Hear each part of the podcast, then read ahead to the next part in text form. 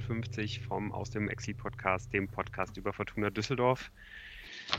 Wir haben wieder einiges auf dem Zettel für diese Woche, ähm, was wir abarbeiten müssen. Da ist einiges zu besprechen und dazu begrüße ich ganz herzlich den Jan. Hallo. Hallo zusammen. Ich begrüße den Moritz. Hallo Moritz. Einen guten Abend. Und auch den Tim in Berlin. Hallo Tim. Hallo und ich möchte ganz herzlich äh, alle Hörerinnen und Hörer grüßen und äh, bei dir äh, tatsächlich nochmal einhaken. Also zumindest teilweise dürfen wir das heute besprechen und müssen nicht. Ja, das, äh, das ist auf jeden Fall richtig. Ähm, auch wenn es insgesamt ja schon äh, auch viele größere Themen sind, wir müssen ja auch noch die, äh, die, die Mitgliederversammlung besprechen ähm, und dann mal wieder ein völlig verrücktes Spiel, ist es ja zumindest wieder auch ein Spiel gewesen, ähm, wo man sich ja dann zumindest über den Ausgang, wenn äh, ja, nicht, nicht so wirklich beschweren kann. Ganz, ganz hervorragend. Aber äh, das wird wieder wahrscheinlich wieder mal einiges an, an unserer Zeit in Anspruch nehmen und ja, und du hast natürlich recht, äh, wir, wir, das ist natürlich trotzdem eine absolut privilegierte Situation, das, das besprechen zu dürfen und noch dazu mit der wunderbaren guten Laune, die man ja auch äh, alleine schon deswegen haben kann, weil ja auch die zweite jetzt am Wochenende endlich mal wieder ein Heimspiel gewonnen hat. Das hat ein Jahr gedauert seit dem letzten Mal und ja, und weil es Fortuna ja einfach nicht ohne Spektakel kann, hat man sich dann gedacht, okay, wir, wir holen mal einen 0 zu 2 Rückstand gegen, gegen die äh, zweite Mannschaft der Kölner zu Hause auf und gewinnen das Ding noch. Und ähm, ja, genau, das hat die Mannschaft von Jens, Jens Langenecke getan und hat damit hoffentlich jetzt den Grundstein gelegt um dann eben auch zu Hause äh, weitere Punkte sammeln zu können gegen den Klassenerhalt, die ja wirklich bitter nötig sind, weil äh, auch mit diesen drei Punkten hat sich jetzt die, die Situation in der Tabelle ja, glaube ich, jetzt nicht nachhaltig verbessert. Von daher, ähm, ja, gerne weiter so. Du sagtest im, im Chat, dass einer der Torschützen, glaube ich, oder?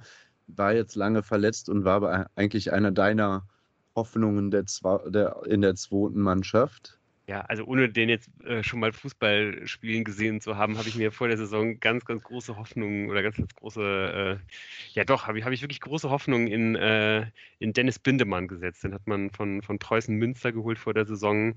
Da waren einige andere Zweitligisten wohl irgendwie auch dran und ich glaube, ähm, die wohl auch dem so, so ähnliche Angebote gemacht haben. Ähm, und wenn er sich dann halt für Fortuna entscheidet und dann eben auch ähm, entscheidet, dann halt irgendwie über den, den Umweg Regionalliga zu gehen. Weiß ich nicht, ob das halt viele andere Zweitligisten halt auch anbieten können, irgendwie auf dem Niveau Regionalliga zu spielen. Deswegen, äh, ja, ich glaube, auf den werden, werden sehr große Stücke gehalten. Ein Mittelstürmer noch dazu. Also äh, ist da nicht so, als gäbe es da keinen Bedarf, sowohl bei der zweiten als auch natürlich auch bei der, äh, der ersten Mannschaft. Von daher, ja, also ich glaube, äh, den hatte ich so ein bisschen einfach vor der Saison auf dem Zettel für einen der Spieler, der vielleicht mal an, an, ne, an, diesen, an diesen Tagen, wie wir sie zum Beispiel jetzt vor zwei, zwei Wochen in Fürth gesehen haben oder so, dass der mal sein überraschendes Profidebüt gibt. Und leider war er jetzt eben die ganze Zeit verletzt, aber äh, hat jetzt endlich wieder gespielt. Ich glaube sogar das, das zweite Spiel überhaupt und direkt getroffen und ähm, ja, natürlich will man da jetzt niemanden mit äh, Erwartungen überfrachten, aber ähm, auf jeden Fall kann man das ja, glaube ich, mal als gutes Zeichen werten. Und wenn man ein bisschen auf die zweite schaut, äh, kann man ja den Namen vielleicht ein bisschen im Hinterkopf haben. Vielleicht ist es Thomas Röttgermanns Taktik äh, bei Preußen Münster, ist er ja jetzt im Aufsichtsrat, so viele Transfers mit der Fortuna zu machen, dass er irgendwann bei der Mitgliederversammlung der Fortuna entlastet wird als Vorstandsvorsitzender, weil das ist ja erneut wieder nicht passiert äh, bei der Mitgliederversammlung vor anderthalb Wochen. Um mal den Versuch eines einer Über, eine Übergangs äh, Überleitung zu starten. Hatte ich auch ehrlich gesagt gar nicht auf dem Schirm. Also äh, sogar überrascht. Bei Preußen Münster. So, so. Ja, ja ne, wenn man sich so überlegt, was da für Transfers eventuell nicht passiert sind und so. Ne? Wer da wen kennt. In den Vereinen. Benjamin Böckler gerade. Ja, weiß ich auch nicht. Ja. Was Jonah Niemitz macht, der nicht nach Münster gegangen ist, das weiß ich schon ganz gut seit dem Wochenende. Aber ähm, naja, wir beobachten diese Verbindung mal. notgedrungen. Aber sollen wir dann über die Mitgliederversammlung direkt einsteigend sprechen oder habt ihr andere Themen noch auf der Agenda? Nein, Ja, ich wir bin äh, ja. tatsächlich ho- hoch interessiert daran, äh, was ihr Wir uns gleich natürlich- berichten werdet. Jan und ich sind hingefahren. Also äh, ihr könnt natürlich all eure bohrenden Fragen an uns, die wir quasi im Auftrag des Podcasts ähm, dort waren, stellen. Ansonsten Berichten Hat wir vielleicht auch- einfach mal die, ha, die wichtigsten Punkte, die wir uns so genannt Ja, haben, in einer nicht so offene spektakulären. Frage stellen. Was habt ihr denn mitgenommen? was haben wir da mitgenommen? Ja, nichts, keine Handouts oder nur diese, nur diese Abstimmkarte. Oh, die habe ich in Ähm. der Hand. Ah, die kann ich gut hier auch halten. Enthaltung. Äh, Aber also äh, trotzdem äh, vielleicht zum Einstieg, bevor ihr ins Detail geht, ähm, wenn ihr das so abschließend bewerten solltet nach mit so einer Woche Abstand, wie war denn die Stimmung? Die Stimmung war überraschend gut. Das heißt überraschend. Vielleicht ist auch, war ich eher davon überzeugt, dass es mehr Diskussionsbedarf geben würde. Gab es aber vielleicht auf der Oberfläche gar nicht so. Die Aufsichtsratswahlen liefen ja auch ziemlich eindeutig ab. Es waren keine Überraschungen dahingehend. Und ich glaube, insgesamt hat es auch nicht so lange gedauert. Ne? Also äh, man konnte da Schlimmeres äh, äh, befürchten, aber man war relativ schnell durchs Programm. Also war das insgesamt eine sehr entspannte ähm, Veranstaltung. Also das wäre doch mal ein Satz, den man sich ähm, von Hörern unseres Podcasts ähm, wünschen würde. Also die Stimmung war überraschend gut. Und man war auch schnell durch. Also, ja. ja, eine Kontraveranstaltung äh, gegenüber unserem Podcast hier. Ähm, nee, ich glaube, also, Also es ich gab muss- ja, ja. ja, Also ich muss sagen, ich meine, wir sind ja ähm, da, da auch ja, direkt, als wir da rausgegangen sind, haben uns schon irgendwie über uns selber geärgert. Und ich habe mich vor allem jetzt so im, im Laufe dieser letzten Woche mit diesem Abstand immer mehr geärgert, weil äh, einfach aus dem Fakt, dass wir halt nichts gesagt haben, keine Frage gestellt haben und so. Und man, ich weiß schon, warum wir das nicht gemacht haben, weil wir halt beide nicht die Zeit dazu hatten oder uns genommen haben, das vorzubereiten. Ich glaube, das wäre schon irgendwie für mich gut gewesen. Äh, aber so ein paar Themen sind halt einfach so aalglatt, also es ist einfach gar nicht aufgekommen, manche Themen. Und ja, so ein bisschen, ich ärgere mich tatsächlich darüber. Ich meine, wir sitzen hier äh, Woche für Woche im Podcast und äh, können uns unsere Tiraden hier erlauben.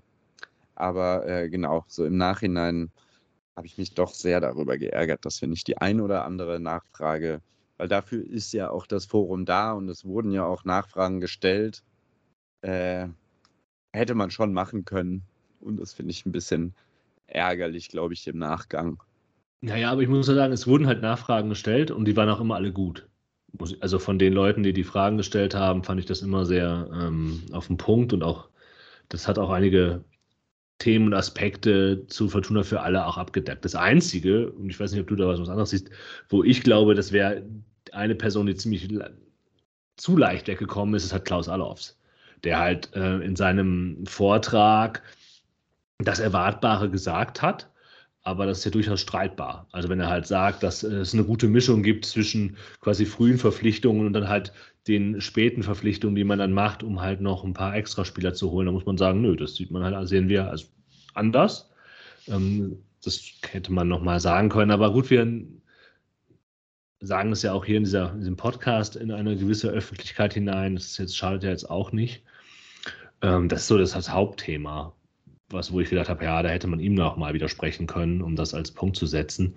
Ansonsten ähm, sind das ja alles so Themen, wo man noch mal gucken muss, wo das jetzt hinführt. Oder gibt es noch ein anderes Thema, wo du gesagt hättest, da hättest du gerne noch mal einen Finger drauf gelegt? Was natürlich so ein bisschen geil ist, dass wir uns jetzt darüber reden. Äh, in einer perfekten Welt hätten wir da diese Mitgliederversammlung. Nein. Aber Voll ich glaube, das. Ja, es gab ja auch nicht so viele Nachfragen. Es gab nicht so viel Diskussionsbedarf. Ne? Also diese Stimmung Ja. hat da vielleicht auch ähm, irgendwie Auswirkungen gehabt. Ja, also ich meine, es wurde kurz mal darüber gesprochen, dass der Kader ja anscheinend ein bisschen zu dünn ist. Da ist ja Ähm, keiner schuld dran. Das, das, genau, da ist keiner schuld dran und ähm, das wird aber vielleicht wahrscheinlich im Winter adressiert und so. Und naja, aber so über die finanziellen Aspekte von dem Handeln der sportlichen Leitung wurde ja nicht so viel geredet. Äh, ich fand es auch ein bisschen, also ich fand es ein bisschen, also erstmal irgendwie kam ja zu äh, Anfang so eine, also so nach der Begrüßung und der Verlesung der verschiedenen Ehrenmitglieder ähm, sowie der verstorbenen Mitglieder, ähm, gab es ja irgendwie so einen total random Klaus Allofs äh, Zusammenschnitt Werbefilm von die schönsten Tore von Klaus Allofs. Was ich irgendwie, also fand, fand ich total weird. Was? Und, Ja, ja. ich- Naja, weil, weil Okay, Klaus Allofs okay. ist, hat, hat die silberne Ehrennadel bekommen. Ja, genau, Ja. und eigentlich ist er so, schon ja, viel okay, länger es, Mitglied. Es, es gab schon einen Anlass. Ja, ja. Ja, ja. Ja, Schon, es gab Ja. schon anders, ja. okay, es gab einen Anlass.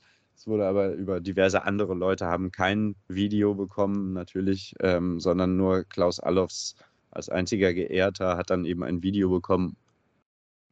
Ähm, und just in dem Moment, in dem er eigentlich dann quasi da zelebriert hätte werden sollen, äh, kam dann eben die Mannschaft rein, was irgendwie so vom Timing her äh, Klaus Allofs völlig die äh, Schau gestohlen hat. Aber ähm, ja, ansonsten Ja, aber das sind so Details, in denen die wollte ich mich eigentlich gar nicht begeben. Ähm, ja, ist okay. Ich fand es ja. ein bisschen. naja, genau. Und Sonst das ist aber jetzt, Und Hovemann finde ich beide ziemlich überzeugend mit dem, was sie sagen. na, na, nicht was sie sagen, aber wie sie es sagen. Wie sie es, genau, danke. Das sind beides Profis, ähm, die haben ein gutes Auftreten. Genau. Und ich fand auch Jobs hat zumindest über Fortuna für alle doch auch sehr überzeugend äh, gesprochen, inhaltlich. Ja, ich glaube, das ist, der ist, der macht das sehr souverän. Ich glaube, das haben wir ihm ja nie abgesprochen, Professionalität. Ähm, und vielleicht, weil, was ich noch bei dem Hovemann-Vortrag interessant fand, der hat schon so ein paar Punkte auch aufgegriffen, ob das jetzt bewusst oder unbewusst war, die wir ja auch schon hier besprochen hatten, zum Beispiel diese Fragen nach Mindestlohn, wo sich ja die Frage stellt, wie viel kann das eigentlich sein? Ähm, da hat er ja auch eigentlich zugegeben, dass man in dem Verein bezüglich des, der Jugendtrainer, da hatten wir ja auch mal eine Folge zu, dass wir einen der Jugendtrainer hier hatten, einfach jahrelang Lohndumping betrieben hat. Und wenn man, wie Moritz du das schon sagte, jahrelang Leuten 2 Euro die Stunde bezahlt und dann halt jetzt den Mindestlohn bezahlen muss, ähm, das hat nicht Hovemann gesagt, das hat Moritz neben mir sitzend gesagt, äh, dann ist es natürlich schon ein signifikanter äh, ähm, ja, Mehrausgabe. Ja. Äh, Und genau. Mindestlohn bei den Dienstleistern eben auch. Dann kann man schon, das hat er auch angesprochen, kann man schon dann, okay, dann wird wahrscheinlich der Mindestlohn auch einen Effekt haben. So, und das, was er interessantere, was er noch gesagt hat, ist, dass er halt mh, vielleicht den Auftakt gegeben hat zu einer Auseinandersetzung mit der Stadt Düsseldorf. Also er war der Erste und Borgerding war dann, glaube ich, der Zweite, der, der dann das aufgenommen hat bei seinem Bericht für den Aufsichtsrat. Sehr stark positioniert gegen die Stadt, die, die Kommunikation der Stadt ähm, angegangen und auch so gesagt, naja, die Fortuna bietet hier etwas an für die Stadt und ähm, die Stadt rührt sich zu wenig, gerade im durch D-Live, den Stadionbetreiber, sei das auch so ein bisschen quasi äh, sehr problematisch gewesen, was zum Beispiel die Stadionmiete und die Erhöhung anging. Und da frage ich mich schon, das wirkte ja fast schon koordiniert und abgesprochen zwischen äh, Aufsichtsrat und Vorstand, also Hovemann für den Vorstand und dann ähm, Borgerding für den Aufsichtsrat. Hovemann etwas milder und Aufsichtsrat, Vorsitzender dann auch noch deutlich schärfer eigentlich. Ne? Ja. Und Schon. die Stadt hat sich ja auch schon darauf, äh, hat darauf reagiert und äh, sagen wir mal sehr kühl reagiert und überrascht ob der Schärfe und, das, und haben ihrerseits so einen Vorwurf lanciert, dass halt so eine Öffentlichkeit vielleicht auch nicht der Ort ist, wo man solche Auseinandersetzungen führt. Ähm, da kann man einfach mal. geäußert haben. Ja, ja, genau. Also das ist halt schon interessant, ähm, dass die Fortuna jetzt quasi die Konfrontation sucht. Und man muss halt gucken, ob das jetzt die Strategie aufgeht oder nicht. Also die Stadt hatte ja erstmal, aber ist vielleicht auch überraschend, wenn man, nicht überraschend, wenn man so angegangen wird, ähm, sehr zurückweisend reagiert und auch kühl.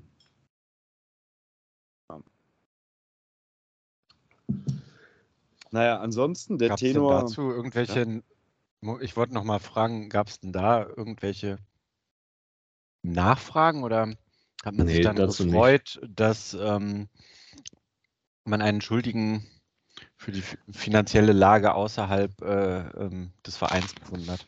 Nee, so war das gar nicht dargestellt, muss man sagen. Also es war nicht so, dass Hovemann ähm, jetzt allein die, die von wegen Situation an, an, der Stadt festgemacht hat, sondern es ging schon bei Hovemann sehr konkret darum, dass die Stadt quasi in der direkten Kommunikation zwar eine Erhöhung der Stadionmiete angekündigt habe, aber im eher moderaten Bereich. Und als dann quasi die Rechnung kam, mehr oder weniger schriftlich, sei man so ein bisschen aus allen Wolken gefallen, wie hoch denn äh, diese neue Stadionmiete sei. Ähm, und auch Borgerding, also die Stadt hängt natürlich schon mit drin, diese Strategie, dass man ein bisschen auf die Stadt zeigt, als, als Fortuna-Hinsicht, das findet sich da schon wieder. Aber ähm, ich würde jetzt nicht sagen, dass man sie zum externen Sündenbock da aufgebaut hat, aber das ist vielleicht auch eine Lesartfrage. Aber es gab keine Nachfrage dazu. Ähm, es gab aber sehr wohl Nachfragen zu dem Ausstieg der Provinzial bei Fortuna für alle, um beim finanziellen zu bleiben. Und da war es so, dass Jobst schon glaubhaft gemacht hat, ohne es explizit zu nennen, dass da noch ein paar finanzielle Fragen offen stehen.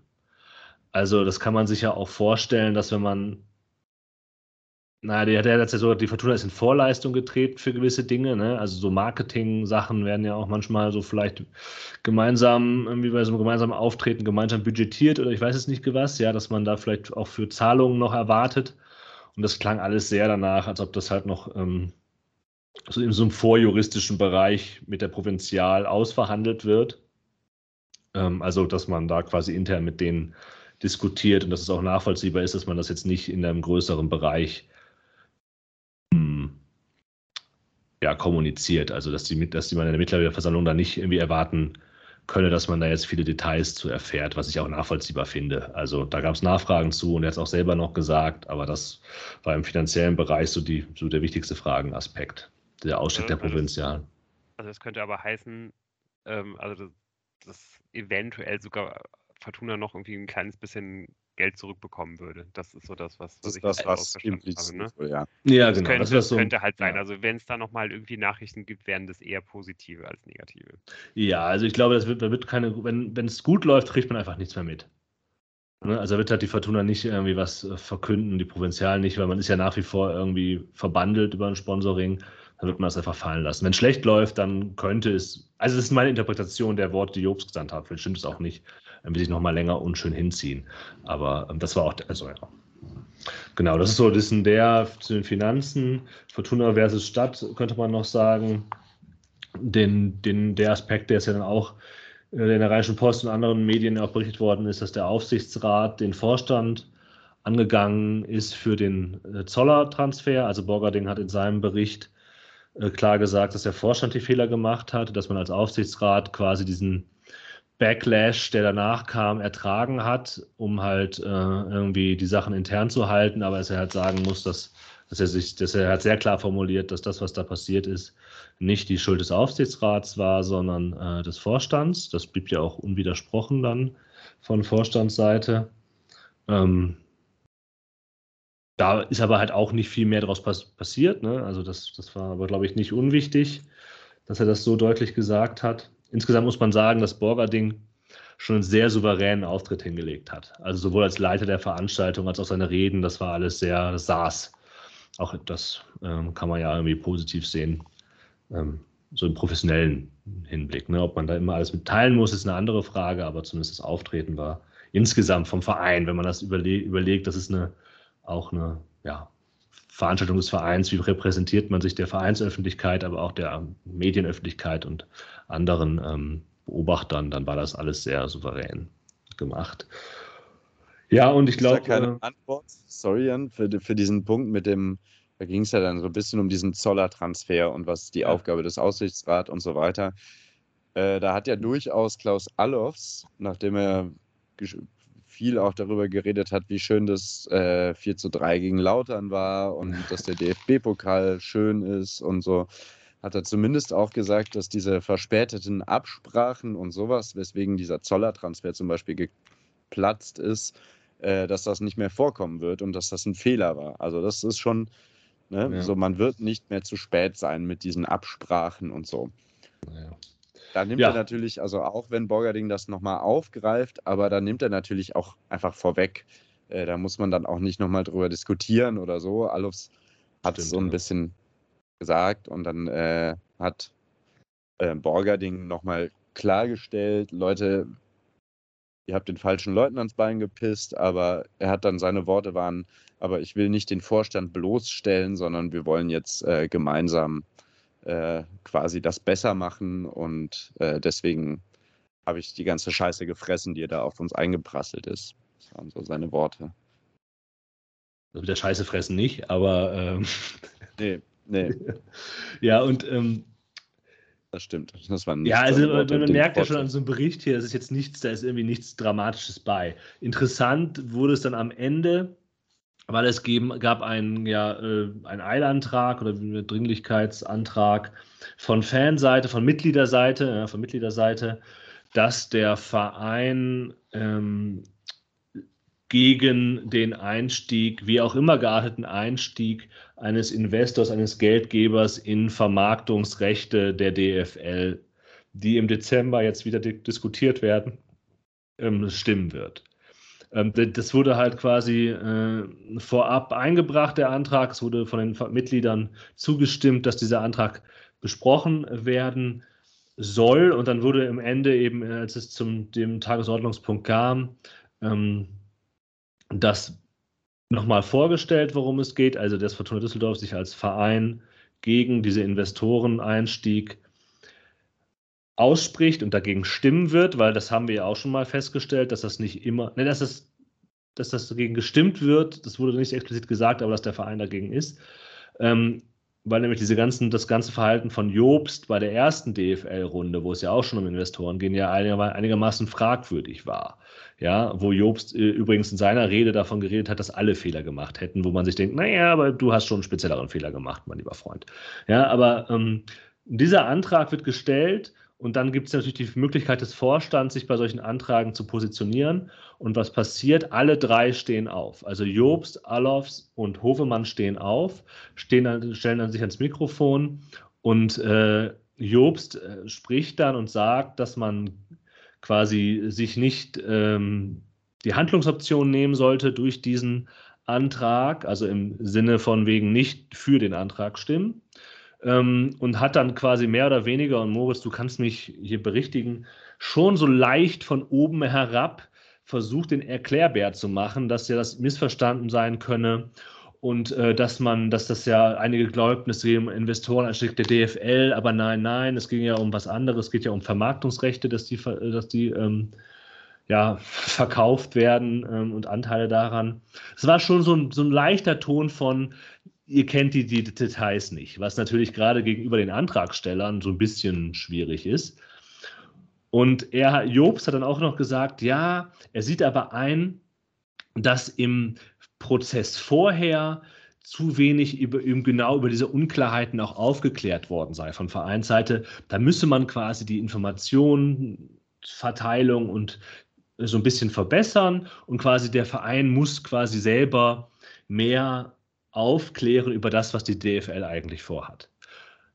Und dann kommt der schönste Moment für mich bei der Mitgliederversammlung, weil nämlich der Antragsteller, das Mitglied einfach sagte, wenn ich diesen Antrag nicht gestellt hätte hier, dann hätten wir da gar nicht drüber diskutiert. Und damit hatte Jobst eigentlich verloren. Ähm, Moritz, gebe ich das ungefähr so wieder, wie du das auch wahrgenommen hast? Ja, absolut. Also ich finde, ich fand, es hat insgesamt sehr also plötzlich auch eher unsouverän gewirkt. Also diese ganze, wir stehen hier zu dritt.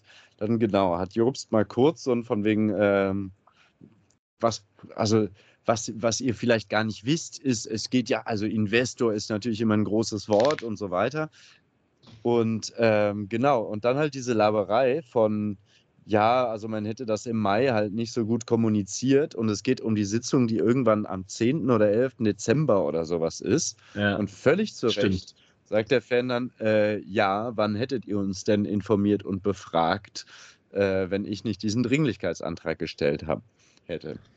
Und da ist wieder so ein Punkt, wo ich finde, man hat so ein bisschen das Gefühl, also ich meine, es gab ja auch so ein paar Zwischenfragen zu, äh, ach, mit wem kommunizieren Sie denn bitte, äh, Herr Jobst, mit welchen Mitgliedern? Ähm, so, weil er sich ja selbst auch gerne als großen Kommunikator darstellt. Ich kann es nicht beurteilen, inwiefern ähm, das, das, ja, mit wie vielen Mitgliedern er über Fortuna vor alle gesprochen hat im Vorfeld, keine Ahnung. Aber da merkt man, finde ich, immer so ein bisschen wieder, dass ja, dass Herr Jobst, ich glaube, er gibt sich schon Mühe, irgendwie so ein bisschen das zu verstehen, wie Verein und Fortuna und so funktioniert, aber da ist halt auch wieder eine Grenze an, äh, angekommen. Wenn du das ernst nimmst, wenn dir es wirklich ein Anliegen ist, ne, so ein äh, über so, so einen Sponsorendeal zu sprechen oder so, dann musst du dir überlegen, weil dieser Antrag im Endeffekt wurde mit einer sehr großen Mehrheit, wurde dem Antrag zugestimmt, gegen einen Investor zu sein. So. Und das weißt du doch auch, wie die Stimmung ungefähr im Verein ist. Ich fand es überraschend ähm, eindeutig, aber trotzdem. So, und wenn du wirklich, wenn dir ein wirkliches Anliegen ist, dass dieser Investoren-Deal oder was auch immer, dass darüber geredet wird, dann musst du doch versuchen, mit dem Verein, mit den Mitgliedern darüber zu sprechen. Das heißt, du kannst es im Vorfeld auf die Agenda setzen, du kannst im Vorfeld darüber sprechen, du kannst bei der Mitgliedervollversammlung über einen Antrag abstimmen, den du vielleicht selber einbringst, im Sinne von, wir dürfen da hingehen, wir dürfen verhandeln und weiß ich nicht, das Votum, ob wir dann Ja oder Nein wählen, als äh, sagen als Verein, das obliegt dann wieder den Mitgliedern oder so, dass man sowas zurückgibt an die Mitglieder. Aber nein, man vertuscht es irgendwie oder beziehungsweise packt es nicht auf die Tagesordnung, ähm, steht dann zu dritt vor einem Rednerpult und kriegt halt einfach eine fette Klatsche in der Abstimmung. Das fand ich sehr unsouverän und das fand ich auch ja nicht besonders, äh, ähm, sagen wir mal, so, so, das ist ja dann nicht emotionale Intelligenz, aber so, so ein so eine Geschichte von so, so einem Verein wirklich verstehen und so ein gucken, wie die Stimmung ist und so, weil so ist es quasi eine Niederlage. Er hat sich da aus dem Fenster gelehnt, quasi mit diesem, mit dieser Ansprache, die er dann gehalten hat. Und hat halt einfach auf die Mappe bekommen und dann musste ich wieder hinsetzen. So. Ähm, ja, das ist die eine. Man, ich sehe das ein bisschen anders. Ja, Jan, du erstmal. Äh, weil ich glaube, dass die, da, die drei da vorne standen. Ähm, das hatte nichts damit zu tun, oder halt, was da passiert ist, dass er halt wirklich glaubte, da jetzt irgendwas verändern zu können. Sondern es war halt eine Geste an die anderen Oberen der DFL.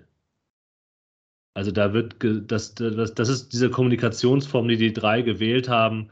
Da geht es nicht darum, ähm, die, all das, was du gesagt hast, Moritz, das, das, da geht es in diesem Moment nicht darum, sondern es ist die Geste dieser Vereinsspitze, dieses Vorstands, um äh, den anderen Vorständen in der DFL zu sagen, zu zeigen, wir als Spitze von Fortuna, wir stehen eigentlich bei euch, aber wir können jetzt nicht anders, weil die da unten ähm, gegen uns stimmen. Ja, aber ist doch dumm. Ist doch genauso hohl, Jan. Nee, ist, ist nicht dumm. Ich glaube, das ist ziemlich clever. Sonst wäre Alexander Jobs nicht da, wo er ist, wenn er sowas nicht könnte. Ja, aber ja. Weil die genau wissen, wo die Macht, wie die Machtverhältnisse in der DFL liegen und äh, wie auch Mitglieder für geführte Vereine, wo da die Machtverhältnisse liegen. Die liegen vielleicht in so in diesem Moment, an diesem Tag bei den Mitgliedern, aber in den restlichen 364 Ach, Tagen häufig nicht. Ja, natürlich nicht. Ja. Ah, ja. Also auch als DFL würde ich mir denken, jo, dann sprecht halt mal mit den Leuten. Ich glaube, dass das wahrscheinlich genau der Punkt ist, dass halt den Leuten auch vorher gesagt wird, Leute, guckt, dass ihr dieses Thema so gut wie möglich halt irgendwie raushaltet aus euren Vereinen, bei den wenigen Vereinen, die es ja überhaupt nur noch gibt. Ne? Ich meine, wie wenige Mitglieder geführte Vereine äh, gibt es ja überhaupt? Das sind ja nicht viele. Die sitzen, glaube ich, sowieso bei der DFL, bei der DFL alle am Katzentisch und dann, äh, äh, weiß ich nicht, lachen halt Watzke, Hoeneß und der Vertreter von RB Leipzig halt über Alexander Jobs, wenn er halt wieder äh, den beim Mittagessen sein, sein Leid äh, klagen muss, dass er ja einen mitgliedergeführten Verein halt irgendwie hat, der ihm halt irgendwelche Entscheidungen versucht aufzudrängen und so. Und ich glaube wirklich auch, dass das halt super, super wichtig ist, dass, dass man sich dann da halt hinstellt und eben zeigt, okay, ne, hier bei uns, äh, es ist halt eben noch ein mitgliedergeführter Verein, äh, die wollen was ganz anderes, die lassen sich nicht überzeugen, wir haben es halt versucht, aber immerhin wir äh, als, als Vorstand stehen halt irgendwie mit der DFL und gerade für jemanden wie, wie, wie Alexander Jobs ist es, glaube ich, nochmal doppelt wichtig, weil ich glaube, dass der sich mittel- bis langfristig äh, vielleicht ja doch noch irgendwie bei einem anderen Verein sieht als äh, bei der Fortuna. Äh, da da wäre ich mir relativ sicher. Ich habe noch, ein, noch einen Gedanken dazu, der mir gerade kommt. Vielleicht auch ein bisschen im Sinne von, äh, das als eine Vorstandsentscheidung beziehungsweise eine Vorstandsmeinung auch nach innen, also gegenüber den Mitgliedern zu signalisieren, äh, anstatt äh, da Herrn Jobst ins, ins Faden, ins Visier ähm, kommen zu lassen. So im Sinne von, ja. das sind wir alle drei und ja, das ja, ist nicht der Jobs, ja, Das kann schon sein, ja. Das stimmt auch. Ja, aber also ganz ehrlich gesagt, man hätte und so weiter, aber ich sehe das so ähnlich eher wie, wie, wie Jan und äh, Lou. Ähm, ja, man hätte auf die Fans zugehen können, man hätte mit denen reden können, aber ich meine, du brauchst ja nur das Wort Investor zu verwenden und die Diskussion ist vorbei. Ja, aber das stimmt nicht, Tim. Ich glaube, man kann da, also zumindest kannst du ein besseres Wahlergebnis als 75 Prozent einfach Nein, ciao, wenn du versuchst, ein bisschen mit den Leuten zu reden. Und wenn du sagst, die Endentscheidung ist in eurer Hand, aber lasst uns weiter diskutieren, nein. Ich würde übrigens noch abschließend vielleicht äh, empfehlen, ich habe ihn jetzt auch nochmal gehört, äh, den, den Rasenfunk, das Rasenfunk-Tribünengespräch zum DFL-Investor damals aus dem Mai empfehlen. Wo auch ja, aber das ist ganz gut klar wird, wem das nutzt ja, und wem nicht. Ja, genau, das, das ist, aber man muss natürlich nochmal gucken, dass das, was jetzt im Dezember passiert, ein bisschen anders gelagert ist. Es ist nicht mehr das, das ist, es geht schon in die richtige, in die ähnliche Richtung, aber es ist schon noch angepasst. Also wenn man sich das für den April, Mai anhört, ist es nicht mehr das, worum es jetzt im, nicht mehr ganz das, worum es jetzt im Dezember geht. Das wollte uns Alexander Jobst ja erklären. Aber das ähm, hat er nicht gemacht. Also, dass, dass du da einmal die Mitglieder anpöbelst von oben runter. Naja, Pöbel das hat er ist jetzt halt auch nicht nicht, das ne? Nein, ich weiß. Aber er wollte es auch nicht den Mitgliedern erklären, weil das hätte er vorher machen können. Wenn er es Ja. wirklich gewollt hätte, hätte er das vorher machen müssen. So, Ja, hat er halt nicht. Naja, Ja, das, das hat ja der, der, der, das, das, der Antragsteller eben mit seiner kurzen, knappen Antwort Ja. auf dem allen klar gemacht. Ja, das war ein sehr äh, guter Moment. Gut. Ansonsten Ähm. Wahlsieger von allen äh, war Rensing übrigens, der einzige, der mit 96 Prozent entlastet wurde. Aber da, das ist, ja, Äh, Entschuldigung. Was du noch? nee, nee, alles gut. Ähm, aber vielleicht können wir die äh, MV aber- jetzt mal abkürzen. Ja, weiß genau. noch irgendwas gibt. Aber trotzdem äh, diese ähm, in, in aller Kürze relativ äh, ähm, harmonisch runtergebracht, das scheint ja dann nicht komplett so gewesen zu sein. Ja, schon, weil das halt, es, es, es funkte halt immer wieder mal auf, aber das, ebbte dann halt auch schnell ab, weil es kein, es, äh, es hing dann halt nicht daran, dass Leute, dass der Diskussion sich daran festgemacht hätten, sondern es gibt halt gab so drei Konfliktfelder, Düsseldorf, Fortuna gegen die Stadt. Borgerding sagt kurz dem Vorstand, was er da von Zoller gehalten hat, von dem Transfer oder wie das abgelaufen ist. Und halt am Ende ähm, die Entscheidung über den, äh, die, die DFL-Investorenüberlegung, wo der Vorstand sich eben vorne hinstellt, aber die Mitglieder sich nicht davon beeindrucken lassen, mit 75 Prozent dafür entscheiden. Aber das sind doch wunderbar drei Konfliktfelder, die wir weiter im Auge behalten können. Genau. Ich möchte trotzdem einen abschließenden Satz noch sagen. Es ging immer darum, wie man wachsen kann, wie man in die erste Liga kommt, Das wie ist- man ja. mehr einnehmen kann, Ja. um die ganzen gestiegenen Kosten und so weiter. Man muss immer mehr einnehmen, man muss in die erste Liga kommen und man muss und so. Also das ist schon sehr krass der Tenor gerade. Das fand Ja. ich schon auch noch bemerkenswert. Und das, das, das müssen wir jetzt schon noch erwähnen, weil das ist wichtig. Das, danke, dass du das nochmal genannt hast. Weil das hat auch ein, äh, ein Mitglied hat das nämlich auch erwähnt, von wegen, wir reden hier immer über äh, die erste Liga, warum reden wir eigentlich nicht über die zweite Liga? Ja, ähm, das ist schon ein wichtiger Punkt. Und ich habe dann einmal zu Moritz gesagt, es ist halt bitter, wenn man so hier, hier sitzt und sich das anhört und plötzlich so sich Christian Lindner nahe fühlt, äh, weil es nicht nur um die Einnahmen, sondern eventuell auch um die Ausgabenseite geht. Ja, ähm, äh, bei Staatssachen nicht vielleicht, aber bei Fortuna Düsseldorf ähm, kam das überraschenderweise nicht so häufig drauf, sondern irgendwie, tatsächlich, wie Moritz das sagte. Ja, und vielleicht hat uns ja der Samstagabend dieser ersten Liga und den, den damit verbundenen Einnahmen näher gebracht. Ja, oder vielleicht auch zusätzlichen Zuschauereinnahmen, denn für, sag ich mal, einen Fan, der vielleicht nicht so häufig sich äh, in die Arena verirrt, war das ja mal wieder äh, absoluter Sahnetag, um, um dort mal vorbeizugehen. Und es ist gut, dass wenn man Eintritt bezahlt hat, aber nicht die kompletten 90 Minuten im Stadion verbringt, dass man kein Geld wieder bekommt, liebe Fans von Schalke 04. Ähm, ja, kriegt nicht 50 Prozent wieder ausgezahlt, wenn als ihr zur Halbzeit gegangen seid.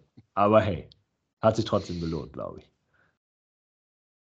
Ja, aber es, es, ich meine, die Choreo war ja schon super, es war ein genialer Einstieg, ähm, um das auch mal zu sagen. Äh, die Stimmung wirkte dem Anlass, dem Spiel äh, Fortuna gegen Schalke ähm, entsprechend. Und ja. ähm, dementsprechend äh, ging man, ging, ich weiß nicht, ob man mit optimistischen Spiel ging, aber man ging, ging auf jeden Fall ähm, freudig diesem Spiel gegenüber oder dass man, dass man gut fand, dass das Spiel so stattfindet. Ähm, bei der Aufstellung gab es Überraschungen eurer Meinung nach? Gab es etwas, was ihr euch überlegt hattet vorher, das nicht so eingetroffen ist? Ja, ich war schon ehrlich gesagt äh, im, im ersten Moment überrascht, dass halt Appelkamp und Tanaka auf der Bank gesessen haben. Also irgendwie hatte ich da, glaube ich, mit ein bisschen was Offensiverem gerechnet und war dann kurz überrascht, dass halt Engelhardt und Sobotka spielen. Und dann habe ich es wirklich zwei Sekunden überlegt und dachte, nee, das ist natürlich, das ist total logisch. Das macht eigentlich unglaublich viel Sinn. Auch gerade in so einem, in so einem Spiel und gerade auch, wenn man sich anschaut, äh, wie, wie stabil man bisher halt irgendwie in den Heimspielen halt irgendwie ausgesehen hat diese Saison, dass man halt da irgendwie sagt, okay, unser Fokus liegt auf jeden Fall erstmal mehr als auf, auf, auf Stabilität als auf, auf Spielkultur, äh, ist ein absolut logischer Ansatz und irgendwie ähm, fast auch ein bisschen ungerecht von mir, finde ich, dass ich halt da so Marcel Sobotka fast immer eher so als, als ersten Bankkandidaten halt irgendwie hinten dran habe. Speziell dann irgendwie auch nochmal nach, nach, nach diesem Spiel muss ich dann nochmal extra Abbitte leisten. Aber einfach, glaube ich, aufgrund dessen, dass er am Anfang der Saison ausgefallen ist, irgendwie habe ich den da gar nicht so richtig auf dem Zettel, sondern immer denke immer direkt an dieses Dreier-Mittelfeld Engelhardt, Johannes von Appelkamp und Go. Ähm, umso besser eigentlich. äh, dass es dann jetzt halt eben auch noch einen Marcel Sobotka in Topform gibt, den man da halt aufstellen kann. Und der hat das dann ja auf jeden Fall auch sofort absolut zurückgezahlt, dass man, dass man den halt mit reingenommen hat. Sonst glaube ich nicht, äh, ja, nicht, nicht allzu viele große Überraschungen, da es ja dann irgendwie letztendlich für, für Uccino, für die, für die rechte Verteidigerposition, was ja noch eine Möglichkeit gewesen wäre aufgrund der äh, der Krankheit, glaube ich, die er gehabt hat nach der Länderspielpause, ähm, wie eh nicht reichen sollte für 90 Minuten. Also war eigentlich klar, dass Emma da spielen muss, weil Oberdorf musste ja, musste ja in der Innenverteidigung aushelfen. Und dann gruppierten sich eben die anderen Spieler eben so drumrum. Ganz große Erleichterung bei mir, als, als halt klar war, dass Vincent Vermeer endlich mal wieder von, von, von Anfang an dabei sein kann. Äh, haben wir jetzt ja auch, glaube ich, äh, in der, der letzten Folge besonders drüber geredet, aber auch sonst schon ähm, es ist einfach ähm, ein riesiger Qualitätsunterschied, wenn, wenn er auf dem Platz steht. Äh, nicht, weil er halt dieser überragende Spieler ist, sondern ähm, das, ist er, das ist er mit Sicherheit nicht. Da gibt es viele, viele andere, die da, glaube ich, besser sind bei der Fortuna, aber er sorgt eben dafür, dass die alle ihr eigenes Ding machen können und die Hände frei haben. Ein bisschen hast du jetzt die Stimmung mit der Abrissbirne wieder reingerissen, Lou äh, indem du die Stammplatzpotenzial von Marcel Sobotka erwähnst und hervorhebst, der jetzt einfach ausfällt bis äh, zur Winterpause. Das war sicherlich ein, ähm, ein leichtes äh, negativer Nachgeschmack nach diesem Spiel.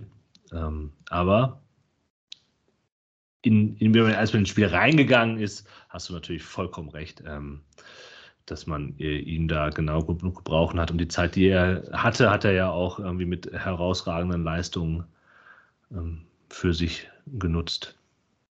Habt ihr denn damit gerechnet, dass er, dass er auch so weit hoch steht? Also ich dachte eigentlich erst, okay, äh, Tune will auf jeden Fall erstmal irgendwie wirklich nichts anbrennen lassen und spielt halt mit Engelhardt Sobotka auf der Doppelsechs, aber letztendlich war Sobotka eigentlich auch das ganze Spiel lang auf gleicher Höhe mit, ähm, mit Johannesson dann zu sehen, also bis er dann halt raus musste. Ja. Also das Mhm. heißt, es war so eine Art Sechser, hat dann Engelhardt, das war eigentlich die einzige Frage, die ich an euch hatte, die habt ihr schon quasi beantwortet. Aber das heißt, Engelhardt war quasi als Sechser und dann Cello und ähm, Johannesson so als Achter in dem normalen 4-3-3, was wir schon kennen, ja? Mhm. Also überrascht. Hm. Naja, gut. Ähm, le letztlich hat sich halt einfach dieses Sechser, Achter, Achter äh, in diesem äh, ähm, in dieser Saison sehr gut bewährt. Und ich meine, Sobotka hat ja auch immer mit der Mannschaft, äh, wenn er dann trainieren konnte, mittrainiert. Sodass ich jetzt tatsächlich sage, das ist einfach ähm, derjenige, der sich dann äh, gegebenenfalls auch noch weiter fallen lassen kann und dann eine Doppelsechs mit Engelhardt bekleiden kann. Von daher recht schlau. Man kann relativ schnell auf dem Spielfeld umstellen, aber dass er dann doch so hoch steht, das ist halt möglicherweise einfach das System, was man momentan spielen will. Und Sobotka kann das durchaus ausfüllen, das haben wir gesehen. Von daher äh, im zweiten Hinsehen und Nachdenken fand ich es jetzt nicht so überraschend. Ja, und man hat diese andere Variante ja auch gar nicht gesehen. Man hätte ja sich überlegen können, was wäre denn gewesen, wenn Schalke mit mehr Ballbesitz die Fortuna in, eigenen, Mhm. ähm, in die eigene Hälfte gedrückt hätte. Das ist ja zu der Ja. Zeit, wo ähm, Sobotka gespielt hat, einfach nie passiert. Genau, Ja, er ist also- bei, beim, äh, Ja. er, er, er hat zu Null gespielt. Er, er hat sehr deutlich zu Null gespielt und er ist sicherlich auch ein Faktor, warum es dann vielleicht ähm, dann, nachdem er raus wäre, nicht mehr lang zu Null stand. Aber wir sind ja erstmal in der ersten Halbzeit. Und ähm, man kann jetzt sehr lange über die Fortuna sprechen, äh, was sie gut gemacht hat. Teil dieses Spiels ist aber auch, dass der FC Schalke 04 bis zum 3-0 und auch noch darüber hinaus eigentlich ein Spiel abgeliefert hat, das ich selten von einem Gegner der Fortuna gesehen habe. Da hat nichts gestimmt, aber auch gar nichts. Es war eine absolute katastrophale Leistung dieser Schalker Mannschaft. Und die Fortuna war aber auch so gut, um eben diese Sachen auch auszunutzen und äh, in Führung zu gehen. Ja. Ja, also ich habe ich hab mich zwischendrin dann auch äh, nach 30 Minuten immer mal wieder gefragt, wer ist dieser äh, traurige Mensch mit dem grünen äh, Sweater an? Und dann habe ich verstanden, dass es der Trainer von Schalke ist. Ähm, ja, da hat ihn die Mannschaft ziemlich in Stich gelassen. Also da hat erstmal nichts geklappt, aber trotzdem musst du halt daraus auch einfach ein 3 zu 0 Führung machen. Und das kann halt die Fortuna auch ähm, dadurch, dass Vincent Vermey wieder dabei war. Ja, für May und die haben halt diese Schwachstelle dieser Fünferkette gnadenlos aufgedeckt. Ne? Also diese Bindung zwischen Außenverteidiger und den Ja. Dreier Innenverteidigern. Das hat Mhm. überhaupt nicht gestimmt. Und die Fortuna hat häufiger eben hohe Bälle dann Richtung Christos Tolles gespielt, um diese linke Seite der Schalker, also die linke Seite der Fortuna und die rechte der Schalker halt völlig bloßzulegen. Ja, da ging vorher, auch bevor es zum 1-0 kommt, ähm, äh, einiges drüber und du hast aber auch vollkommen recht. Also Vincent Vermey hat ein nicht nur wegen der beiden Tore, ein genau ein Spiel gemacht, wo man wieder sieht, was hat man an ihm. Ähm, hatte da auch den Platz, ja, also es war das Absurde, dass die, dass es halt auch den Außenplatz gab für die Fortuna, aber diese drei Innenverteidiger es auch Ja. nicht geschafft haben, Vermey irgendwie in den Griff zu kriegen, ja, also es ist ja auch völlig absurd eigentlich. Ja, er bewegt sich genau in den Räumen, die ihn Schalke gelassen hat. Kann man auch ähm, sagen, dass er da äh, genau da reingestochen ist, äh, wo, wo- jemand stehen muss mit Torriecher. Ja, und man muss aber trotzdem auch einfach nochmal hervorheben, dass das einfach größtenteils ziemlich körperlos war, was Schalke da gespielt hat. Ne? Also gerade wenn wir uns dann auch mal das 1 zu 0 anschauen wollen, wo, wo Emma dann halt äh, einen seiner Läufe ansetzt, wovon er einige gehabt hat in dem Spiel. Also auch in beide Mhm. Richtungen fand ich absolut bemerkenswert, dass er das mehrfach gemacht hat. Ähm, dass er halt irgendwie in so, in so Dribblings gegangen ist, weil eben diese, diese Räume da waren und er dann halt irgendwie entweder an der Mittellinie souverän wie ein, äh, wie ein gelernter Rechtsverteidiger halt den Ball abschirmt, dribbelt, dribbelt, Ball abschirmt, den dann halt irgendwie am Ende noch abspielt zu, zum, zum Innenverteidiger oder zum Torwart, wenn es brenzlig wurde. Aber eben besonders auch nach vorne hat er sich immer wieder mal ein Herz gefasst und ist dann halt einfach in diese offenen Räume halt reinmarschiert und wurde dann halt nie wirklich äh, ja, halt nie, nie wirklich gestört. So. Und das ist halt eben beim 1 zu 0 auch so. Kann dann da durchschneiden und ähm, auf, auf Nicola Gavori verlagern. Und ähm, ja, auch da macht dann Schalke halt wieder den Fehler, dass sie, äh, dass sie halt Gavori nicht einfach vielleicht die, die, äh, den, den, den Weg zur Grundlinie anbieten, weil die, die Grundlinienflanke ist ja seines nicht. Was er eben sehr gut kann, ist, äh, ist die Halbfeldflanke und genau die lässt man ihm offen und äh, die, die setzt er dann absolut perfekt genau auf den Kopf von, von, von Vermeid, der halt auch irgendwie, ja, dafür, dass da halt eigentlich drei Schalker um ihn rumstehen, dann doch sehr sträflich frei ist. Aber also ich meine, man muss halt schon auch mal sehen, in dem Moment, in dem Gavori halt dann die Halbfeldflanke, wie gesagt, sein Spezialgebiet wählt, ähm, hat er ja auch drei Möglichkeiten. Ne? Er kann halt äh, Ioa, der da direkt noch durchstartet, schicken. Er kann Zollis schicken oder er kann diese Flanke äh, äh, schlagen. Also da, wie gesagt, da war heilloses Chaos in der Schalker Abwehr. Und das, also wenn man sich so diese Expected Goal-Werte anguckt, dann sind die gar nicht so hoch bei der Fortuna. Der, aber unabhängig von den zwei Toren, die da noch fallen werden, gab es sehr viele Gelegenheiten, wo die Fortuna einfach knapp an einer, einer hochkarätigen Torchance vorbeigibt. Also hohe Bälle auf Vermey werden eigentlich immer gefährlich. Ja, der legt die dann vielleicht aber nicht so perfekt ab. Auf Zollis in einer ähm, Variante von dem 2 zu 0 ähm, ist das so. Oder Vermey kann sich dann drehen und wählt den Schuss, statt äh, Klaus mitzunehmen. Das passiert nach dem 2-0. Ähm, also wenn die Fortuna da noch clever, noch cleverer gewesen wäre, ähm, hätte sich das auch in Expected Goals und ich glaube auch in tatsächlichen Toren ähm, nochmal wieder geschlagen. Also ähm, die Überlegenheit der Fortuna in dieser ersten Halbzeit und vor allem aber das völlig desaströse Verhalten der Schalker ist durch diese drei Tore irgendwie noch sehr milde beschrieben, ähm, die dann ja fallen. Ähm, das 2-0 ja, halt irgendwie schön, äh, da, da ist, ist, es klappen ja auch einfach so einfache Dinge. Ne?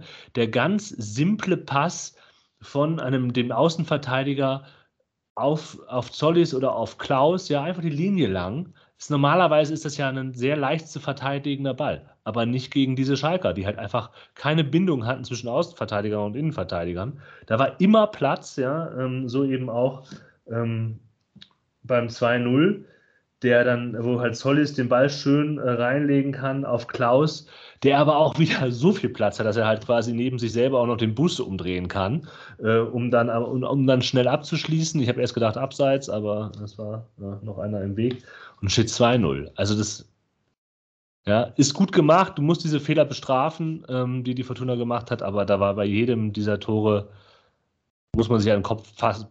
Das passiert einfach nicht so häufig in Zweitligaspielen, muss man ehrlicherweise sagen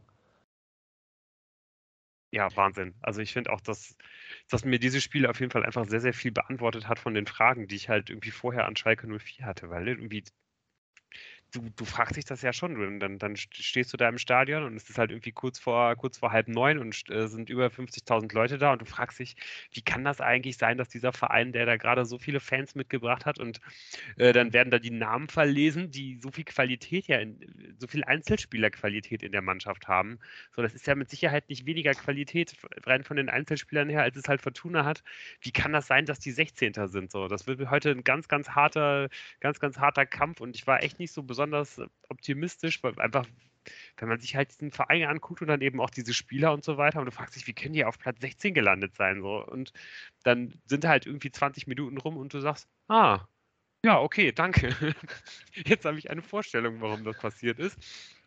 Und ähm, ja, das, das endet ja eben halt auch nach den 20 Minuten nicht, sondern äh, es geht ja einfach so weiter. Und die Fortuna kann sich halt wirklich vorwerfen lassen, auch wenn, genau wie Jan das gesagt hat, sich das halt nicht so richtig in Chancen niederschlägt.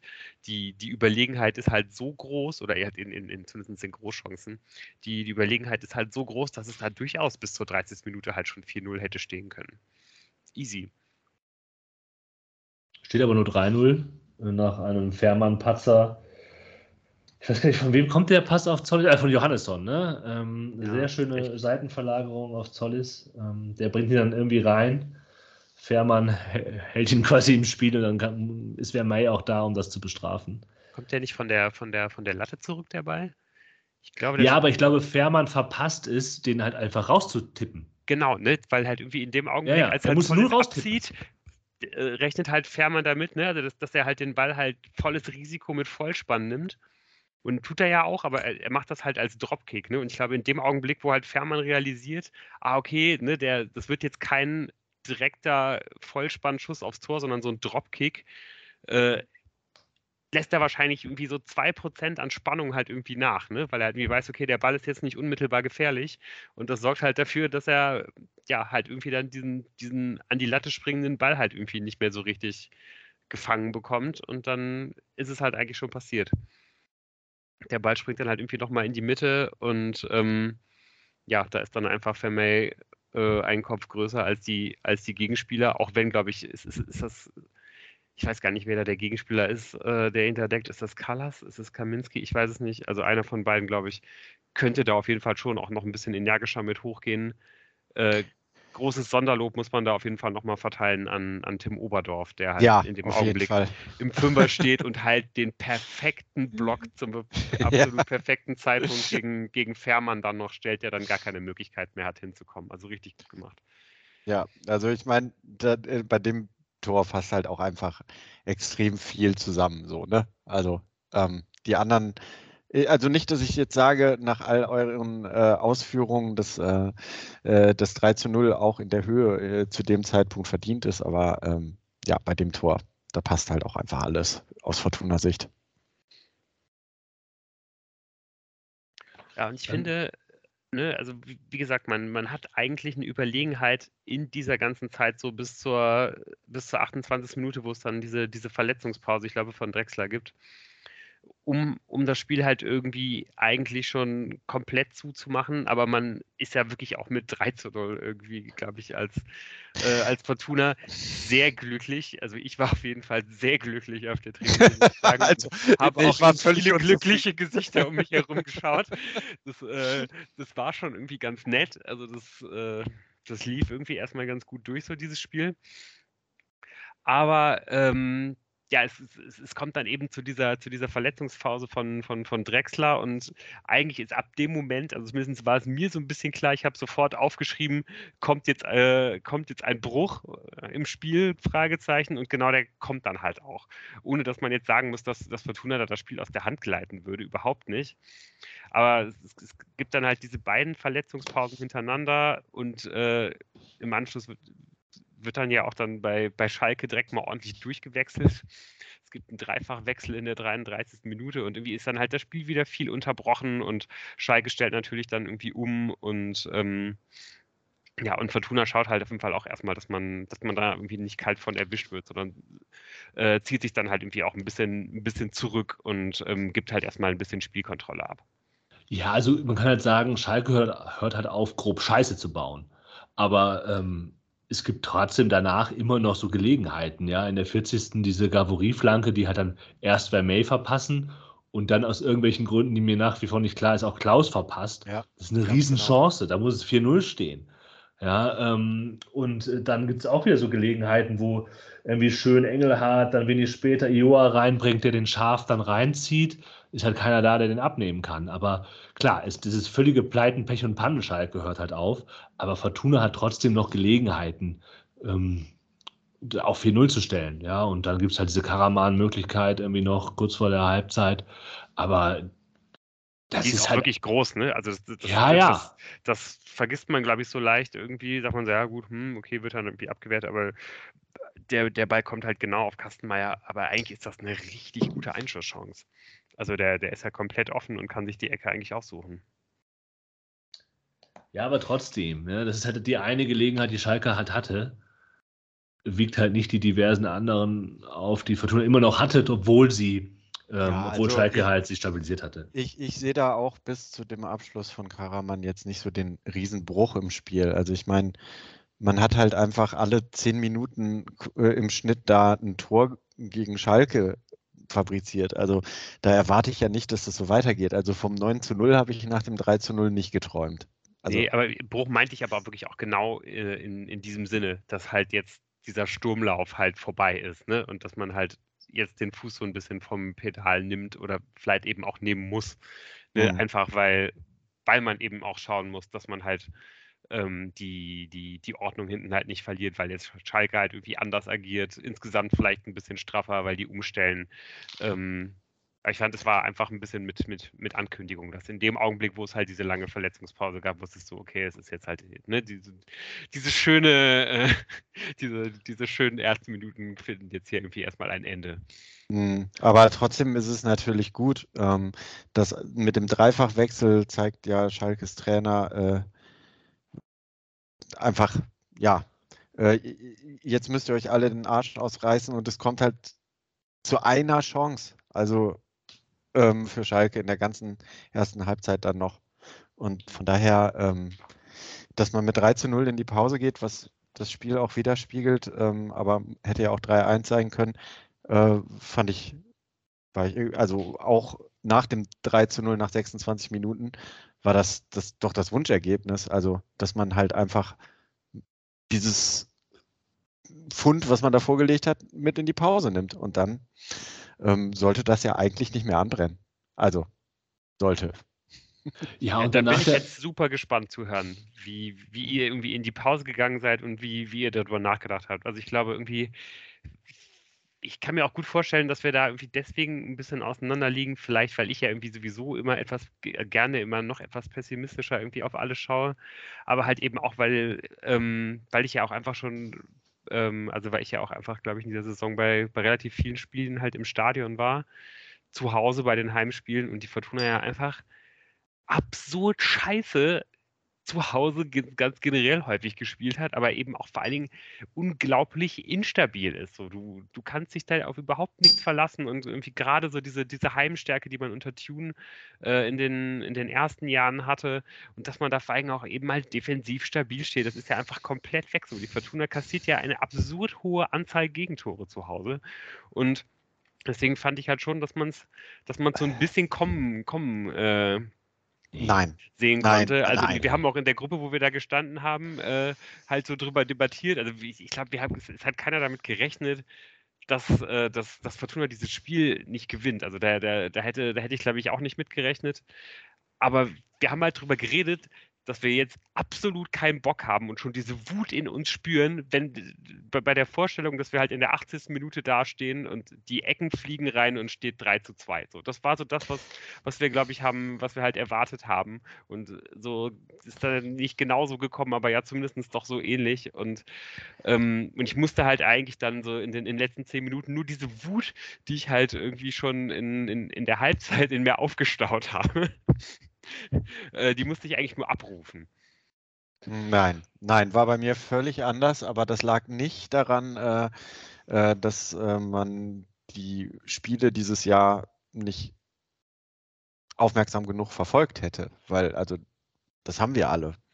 Ähm, man kann es jede Woche nachhören, äh, sondern das lag am FC Schalke 04, dass ich halt ja. halt denen nicht zugetraut habe, ähm, dass sie nochmal die Probacken zusammenkneifen und da ähm, äh, nochmal Alarm machen. Habe ich nicht geglaubt. Nee, ich auch nicht. Ähm, aber ich verstehe Lus Argument, auch wenn ich sagen muss, dass die Fortuna jetzt nicht zu Hause scheiße gespielt hat, die Saison, sondern vielleicht nicht mehr so souverän, wie das in der Vergangenheit der Fall war. Aber ähm, ja, ich hab, bin da bei Tim auch, ja. Man muss ja auch sagen, dass Schalke, dann kommen dann in diese zweite Halbzeit rein, der Bruch oder irgendwie eine Zäsur ist diese Sobotka-Verletzung, Erstens, weil er halt ein wichtiger Spieler war bis zu diesem Zeitpunkt und zwar zweitens, weil man halt auch emotional gesehen hat, okay, das ist eine ernsthafte Oberschenkelverletzung, der, der ist jetzt, wird jetzt länger wieder ausfallen. Das war ein totaler Downer. Ähm, das war ziemlich bitter. Und dann, ja, Schalke spielt halt irgendwie danach noch, spielt halt okay. So, ne? Die machen dann halt irgendwie nichts besonders Tolles, aber sie machen vor allem halt nichts mehr ganz so Schlechtes wie vorher. Ähm, aber naja, das ist natürlich ein Punkt, den, den, den Lou jetzt für sich äh, verbuchen kann, diese Inkonstanz, diese Unzuverlässigkeit, dieses Tor von Kaminski dann zum 3 zu 1. Das ist ein Fehler von Zollis. Ja, ja. das ist eine Ecke, die eigentlich geklärt ist und er nimmt den Ball unser an und das macht das nochmal scharf. Das Ding ist ja eigentlich schon, ist ja, da kannst du ja eigentlich in 99 Prozent der Fälle passiert da nichts, ne? Aber natürlich, natürlich passiert da trotzdem was, ja. Ähm, so, dann steht es 3-1. Aber auch da würde ich nochmal sagen, also man kann, also du hast komplett recht, das, das Ding geht auf die Kappe von Zollis, aber auch danach kann man es halt noch verteidigen. Ne? Also da, da sind auch die Abstände äh, als der Ball dann halt irgendwie nochmal noch mal reinkommt, ähm, die sind alle nicht, nicht vernünftig. Du hast da Überzahlen. So, du, du, du kannst da jeweils sowohl bei, dem, bei demjenigen, der die Kopfballablage macht, als auch bei Kaminski, kannst du halt stehen. Da sind genug Leute, da, kann, ja, das, das, geht, das aber das ist zumindest besser verteidigen und naja. ich finde, dass du es halt nicht tust, ähm, dass du da so, ein, so ein Mini-Moment zu spät bist, das passt allgemein irgendwie zu dieser, ähm, ja, zu dieser Art und Weise, wie Fortuna da halt irgendwie in den ersten nee. 10, 15 Minuten nach der Pause halt spielt, nämlich halt irgendwie nicht mehr mit der gleichen Überzeugung. So dieses Tor fällt ja jetzt auch nicht wirklich, weil Schalke da irgendwie drückend überlegen wäre, sondern weil ja, weil irgendwie Fortuna das halt irgendwie dann doch nicht mehr so nicht mehr so seriös halt irgendwie zu Ende verteidigt halt wie wie halt irgendwie noch in der ersten Halbzeit und wie man es halt eigentlich auch erwarten sollte, finde ich, selbst wenn Marcel Sobotka halt draußen ist und was ja, es halt ja, noch zusätzlich so bitter macht, und da kommt jetzt wieder hm. besonders mein, mein, mein, äh, mein, mein Stadion-Eindruck dazu. Wir haben da ja auch schon ein bisschen drüber geschrieben in der Pause, was, was mit der Stimmung ist. Da, da habt ihr mich, glaube ich, äh, ge gefragt, ob irgendwie die Stimmung im Stadion auch so leise wäre, wie, wie es am, am Fernsehen drüber kommen würde. Da habe ich das noch verneint, weil ich das nicht so wahrgenommen hatte. Aber ganz ehrlich, die, die, die Phase von, vom Anpfiff zweite Halbzeit bis dieses 1 zu 3 fällt, so, da war es totenstill in der Arena. Die ganze Zeit. Das sind zwölf Minuten. Da war es totenstill. So, ja, aber Lu, äh, bitte, lass mich jetzt mal, du machst jetzt zwei verschiedene Themen auf. Oder zwei, du verbindest hier zwei verschiedene Punkte, auf die man jetzt schon schlecht antworten kann, äh, weil du jetzt quasi mit der Stimmung dann halt einen weiteren Aspekt reinbringst. Die Situation, wie sie halt ist, in dieser Situation, wo Zollis den Ball verliert, das ist doch in jedem Handbuch, ist das doch genau die gefährliche Situation für eine verteidigende Mannschaft. Du kommst aus einer, äh, aus einer Standardsituation raus, löst den Verteidigungsverbund aus, du kommst sogar noch quasi an den Ball, ja, also Zollis ist ja am Ball und verlierst dann den Ball in die Situation. Und das ist ja, das ist ja für jede Mannschaft, ist das brandgefährlich, nicht nur für die Fortuna. Also würde ich schon sagen, ja, du natürlich kannst du das anders verteidigen, aber ähm, ich glaube, sowas das, das spricht nicht gegen diese Mannschaft oder spricht nicht für etwas Allgemeines, sondern solche Situationen sind für alle Mannschaften zu jedem Zeitpunkt brandgefährlich. Ja, ähm, tatsächlich haben wir jetzt, glaube ich, beide Standpunkte gehört. Ähm, ich würde sogar mal ganz ketzerisch sagen, wenn den der Siebert da nicht so unglücklich abfällt, dann fällt das Tor auch gar nicht. Also, ich meine, es ist nicht gut verteidigt, aber wenn das nicht zum Tor wird, weil Siebert den da abfälscht, dann reden wir da weniger drüber, über diese ähm, Situation. Ähm, es ist auch nicht so, dass Schalke ständig vors Tor kommt, gefährlich. Ja. Und ähm, tatsächlich, aber in dem Moment, in dem das 1 zu 3 fällt, mache ich mir natürlich auch meine Sorgen, weil ich halt weiß, in den letzten zwei Heimspielen gab es drei Gegentore. Hm, man hat irgendwie bei zwei Toren Abstand dann doch nicht die Sicherheit, weil man halt einfach viele Tore schluckt in letzter Zeit. Aber es fällt ja dann auch noch das 4 zu 1 und spätestens damit muss eigentlich der Sack zu sein. So. Und also was, ja. Ja, da, das finde ich viel eklatanter, dass man dann halt tatsächlich ähm, wunderschön, auch mit ein bisschen Mithilfe natürlich vom Schalker, wo da äh, Johannesson ähm, den Doppelpass mit dem Schalker spielt, bevor er Zollis ähm, findet. Ähm, dass man dann aber direkt halt zurückschlägt. Das finde ich erstmal sehr bemerkenswert und spricht halt einfach auch für die Fortuna.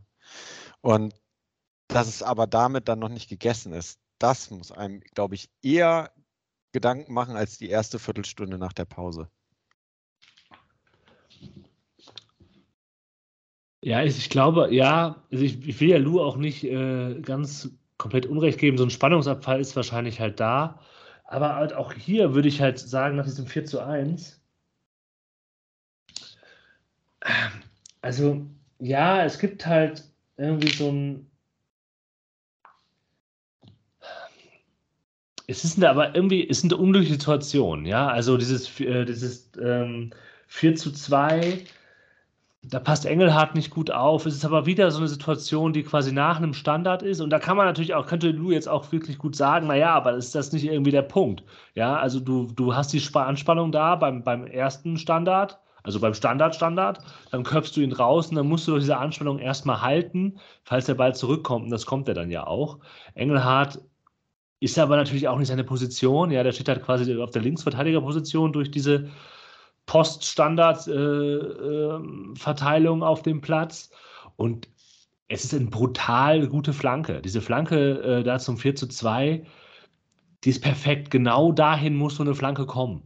Ja, und dann macht er den halt und dann steht es 4 zu 2. Dann steht es aber erstmal immer nur 4 zu 2. Und was passiert dann? Direkt sofort danach das 4 zu 3. Ähm, ein völliger 0815 langer Ball, der halt dann im 1 zu 1 von, ne, es ist halt Schalke, die haben natürlich immer noch ganz gute äh, individuelle Spieler, lassen mir wirklich gut gemacht wird und Siebert lässt sich dann da auch abkochen. Joa weiß nicht, ob er was machen kann. Und dann ja, ich, ich finde ehrlich, ich finde, man kann die ehrlicherweise beide kritisieren. Also ich finde, Ioa ja. verlässt sich da so ein bisschen drauf. Also der, der, der hört ja sogar ganz kurz auf zu laufen. Der könnte einfach in diesen, in dieses Duell halt irgendwie noch reingehen äh, und, und lassen halt quasi diesen Weg erstmal abschneiden.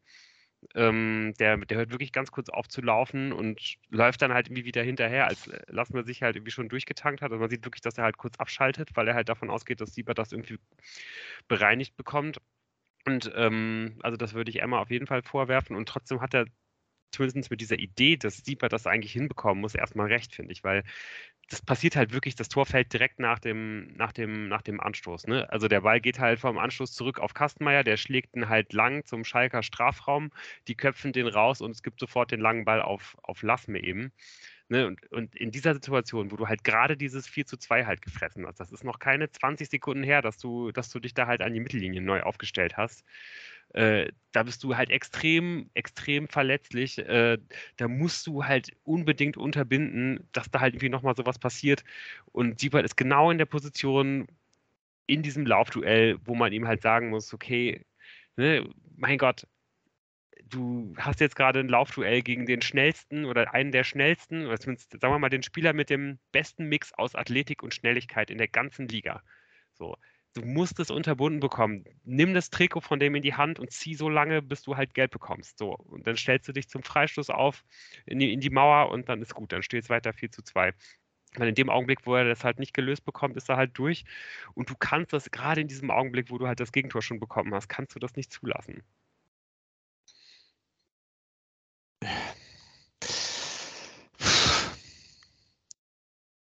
Schwierig. Ähm, ist halt immer, immer, immer, immer zwei Seiten von dem Ganzen. Also ich glaube halt, dass Schalke da auch nochmal die zweite Luft bekommen hat und dann natürlich gefährlich wird und Lasme ist halt einfach ein oberstes Regal eigentlich in der zweiten Liga, spielt halt nur beim momentan drittletzten. So. Ja, aber das ist ja vielleicht das, ja, ist das ein Gegenargument? Aber ich, ich glaube, man kann beides so sehen. Ich glaube, Blues Punkt von wegen cleveres taktisches Foul in der Situation ist sicherlich nicht so schlecht. Und danach, ich, gut, danach war die Stimmung hier auch bei mir nicht mehr ganz so optimistisch. Ähm, und danach ist dieses Spiel ja genauso, wie man es erwarten muss. Völlig hektisch. Fortuna schwimmt ziemlich man muss aber da auch wieder sehen, dass Schalke irgendwie schon zu Gelegenheiten kommt, aber jetzt auch nicht die grandiosen Mittel hat. Ähm, die Fortuna, die ja wirklich angenockt ist, da ähm, mit dem 4 zu 4 zu beglücken. Es gibt diese sehr gute Gelegenheit von Kenan Karaman auch wieder. In der 88. Ähm, da macht er wieder zu wenig draus nach seinem Lauf, wo er wieder nicht gestoppt wird von der Fortuna-Hintermannschaft. Ähm, und äh, Kastenmeier kann ihn dann relativ gut äh, halten oder also nicht relativ gut, er hält ihn gut, aber Ich glaube, es war dann auch nicht so schwer, weil er sehr zentral auf den Mann kommt, der Ball. Ähm, ja, aber die Gefühlslage war, glaube ich, bei allen Beteiligten, die äh, für Rot-Weiß waren, ob man nun auf dem Platz stand oder auf den Tribünen oder vorm Fernseher, ähnlich äh, unruhig. Ja, und bleibt ja dann auch sehr lange unruhig, weil man halt gesehen hat, dass Schalke durchaus Qualität im Kader hat und äh, eine einzige Situation ja jetzt gereicht hätte, um das 4 zu 4 zu machen, aber zum Glück äh, verdaddelt Karaman, wie du schon gesagt hast, äh, die, die, größte Chance dann noch und es kommt zu einem mustergültig herausgespielten Kontertor über Jaschremski und äh, Nimjetsch, der mit seinem dritten Ballkontakt dann das Spiel entscheidet. Ich will aber eigentlich, du hast, das ist äh, das, der Endpunkt, aber der, der Name Nimitz, zumindest wenn man die Sky-Übertragung gesehen hat, fällt ja vorher schon, bevor er überhaupt auf dem Platz steht. Und das fand ich ganz interessant, deshalb würde ich das hier nochmal kurz einbringen. Weil Thorsten Matuschka, man sollte es nicht glauben, einen interessanten Punkt gebracht hat, als nämlich ja kurz vor dem Konter mit Nimitz gibt es ja schon eine Situation, wo der Ball durch ist und Vincent Vermey den Ball hat, viel, viel, viel zu viel Rasen vor sich und eben nicht die Geschwindigkeit hat. Und Matuschka sagt dann, ja, wenn er jetzt Nimitz gebracht hätte, der wäre durch gewesen, hätte quasi das, das äh, 5 zu 3 hier schon gemacht. Und ich glaube, ähm, dass Matuschka da recht hat, ja, was diese Sache angeht, dass Nimitz das Tor dann gemacht hätte, irgendwie jetzt über May. Ich kann aber auch verstehen, warum Tune das nicht gemacht hat. Also warum Vermey einfach bis zum Ende auf dem Platz stand, weil er eben diese hohen Bälle verarbeiten kann weil er bei, Defen bei Standards äh, halt defensiv super wichtig ist, äh, um die Kopfbälle rauszuspielen. Also ähm, auch hier in dieser Situation verstehe ich, dass Tune so gehandelt hat, wie er gehandelt hat. Und auch hier sieht man eben, was man an Vermey hat. Man sieht in dieser Situation vielleicht auch, was man an ihm nicht hat. Ne? Einen schnellen Konterspieler hat man an ihm nicht. Aber in dieser Phase fand ich es eigentlich richtig, ihn drauf zu belassen, weil er eben dieser Mannschaft immer noch was geben konnte. Ja, und dann fällt tatsächlich das fünfte Tor für die Fortuna an diesem Abend. Ähm, und das erste, was außerhalb des Strafraums ähm, äh, äh abgeschlossen wurde, außerhalb des ähm, da finde ich es ganz interessant, dass Fortuna an diesem Tag äh, 13 Mal aufs Tor geschossen hat. Davon fünfmal aus dem Strafraum und vier Abschlüsse aus dem Strafraum waren auch drin. Und äh, ansonsten hat man tatsächlich dann doch ähm, immer den, den, den vorletzten Pass, also so die vorletzte Entscheidung nicht richtig gefällt, wie ihr schon gesagt habt, in der ersten Halbzeit, weshalb viele Chancen gar nicht erst zu Großchancen werden konnten. Ähm, aber die, die man dann zum Abschluss gebracht hat innerhalb des Strafraums, da waren vier von fünf an diesem Tag im Tor. Also das finde ich ist ja auch mal was, was man hervorheben kann, dass man, wenn man dann in den Strafraum kommt, man sich hocheffizient gezeigt hat. Ja, absolut. Und genau wie beim 3 zu 0, auch, hier möchte ich nochmal ein Sonderlob an Tim Oberdorf aussprechen, der wieder ganz entscheidend ist dafür, dass dieses Tor halt passiert, weil ähm, es ist ja, glaube ich, weiß nicht welche Minute, 89., 90., irgendwie sowas. Schalke hat halt eine Ecke, die die Fortuna halt wirklich dann auch alle, nachdem es dann 4 zu 3 stand, richtig gut verteidigt hat, köpft die raus äh, auf, die, äh, auf die linke Abwehrseite der Fortuna.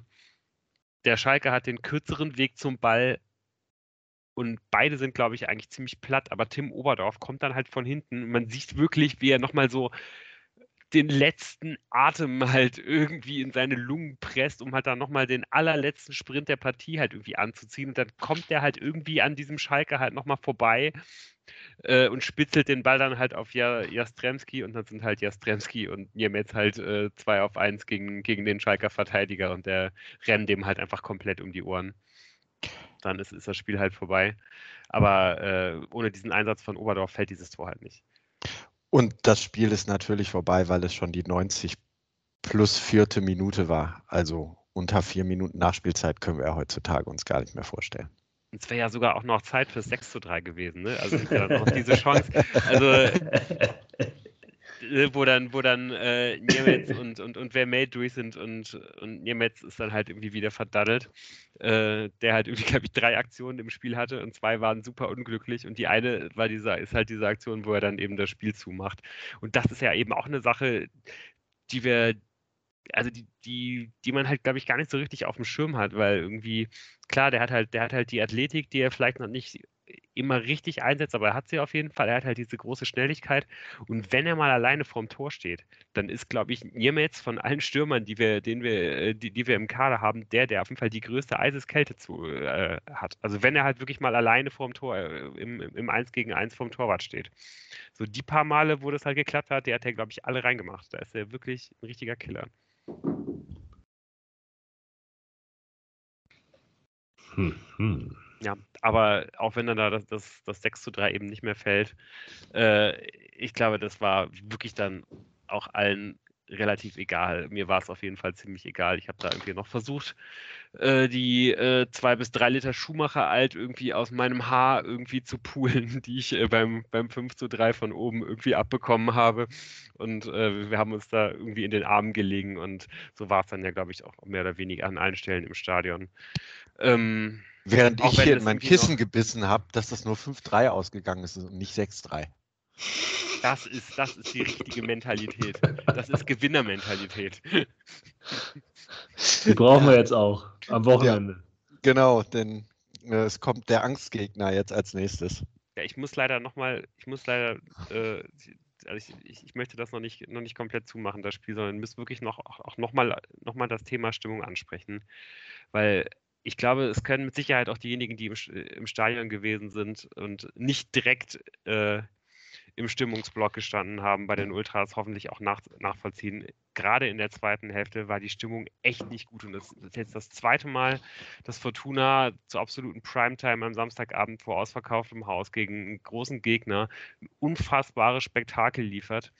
Und gerade in der zweiten Halbzeit war es teilweise totenstill und ähm, was es dann nochmal zusätzlich unangenehm gemacht hat, dass, glaube ich, ähm, André Scheidt hier, der, der Stadionsprecher, das auch wirklich gemerkt hat und auch gemerkt hat, wie sehr eigentlich die Mannschaft es brauchen würde, dass sie halt angefeuert wird, sodass er äh, nach dem, ich glaube, nach dem 3 zu 1 und auch speziell nach dem 4 zu 3 Anschlusstreffer, nachdem er den Torschützen der Schalke verlieren hat, dann nochmal ein Appell durch Stadionmikrofon an die Fortuna-Fans gerichtet hat. So, boah Leute, jetzt reißt euch mal am Riemen und unterstützt die Mannschaft. Die Mannschaft braucht das jetzt, alle Fortuna-Fans jetzt zusammen, so in dem Duktus, wo man ja schon alleine, weil das so cringe ist, irgendwie halt komplett zusammenzuckt und weil einem das einfach auch so unangenehm ist, dass wir als Fortuna-Fans in unserem eigenen Stadion vor so einer Kulisse erinnert werden müssen. Ob man das tun sollte, ist doch mal eine andere Frage. Äh, aber in der Sache hatte der ja auf jeden Fall recht, so dass da überhaupt nichts gekommen ist. So, und das war mir sau unangenehm und das ähm, finde ich auch wirklich richtig furchtbar. Ja, mehr als das zu konstatieren können wir jetzt aber auch nicht machen, oder? Hallo, meinst nee. du nicht? Sorry, ich äh, habe ja das Spiel nicht äh, gesehen und bin das schweige deswegen, aber ähm, meinst du nicht, dass ganz viel von, weil diese Stimmungsdiskussion, also bestimmt ist das generell ein Thema, aber dass das so, so eklatante Unterschiede sind in deiner Wahrnehmung, meinst du nicht, dass das auch ganz viel mit unserem Positionswechsel Natürlich. zu tun hat? Nee, nee. Ganz sicher, also, aber wie gesagt, deswegen habe ich jetzt speziell diese beiden Spiele rausgepickt und jetzt gerade das jetzt nochmal speziell angesprochen. Guck mal, wenn, wenn wirklich der Stadionsprecher bei uns bei Fortuna, ich meine, wir sind nicht der scheiß VfL Wolfsburg oder Mainz, wo man halt irgendwie, äh, keine Ahnung, nach jeder Parade den, den Namen des Torwarts irgendwie nochmal rumkräht und wo es scheiß Lasershows gibt oder so. Wir sind immerhin Fortuna Düsseldorf und da musst du nicht als Stadionsprecher sagen, komm Leute, reißt euch am Riemen, singt nochmal, ruft nochmal irgendwie. Bei, und bei so einem Spiel doch bitte speziell nochmal nicht. Bei Aber das, das meinst du Haus, jetzt, verdammte Scheiße. Was meinst du jetzt nicht als Vorwurf an den Stadionsprecher, sondern eher ja. ähm, an, als Problem der Gesamtsituation? Genau, also das, das ist, glaube ich, das, das Hauptding, worauf ich hinaus will. Ich finde auch nicht gut, dass es überhaupt passiert, weil es hat auch erstens keinen Effekt gehabt und zweitens ist es, ist es richtig unangenehm. Also ich möchte das auch nicht, dass halt so US-Sportmäßig irgendwie der Stadionsprecher versucht, die Zuschauer irgendwie nochmal zu Ja, aber es, es ist, glaube ich, ja nicht durch eine gesamt neue Strategie des Stadionsprechers äh, zu sehen, der jetzt glaubt, sondern eher der Situation geschuldet ist. Er sich da halt, er ist ja eine Verzweiflungstat vielleicht ja, ja. in dem ja, Moment. Wie gesagt, ich, ich, ich möchte nur sagen, ich, ich möchte das nicht, irgendwie finde es nicht gut, so, ab- aber ich kann komplett verstehen, warum er es gemacht hat, so, weil man wirklich auch, du hast auch der Mannschaft halt angemerkt, so, dass die halt sich davon halt komplett halt auch anstecken lassen und einlullen lassen, so, und das, da hätte es halt wirklich einfach viel, viel mehr Feuer gebraucht. Und ich finde es richtig, richtig traurig, dass wir als Fortuna-Fans das an dem Tag halt nicht geschafft haben.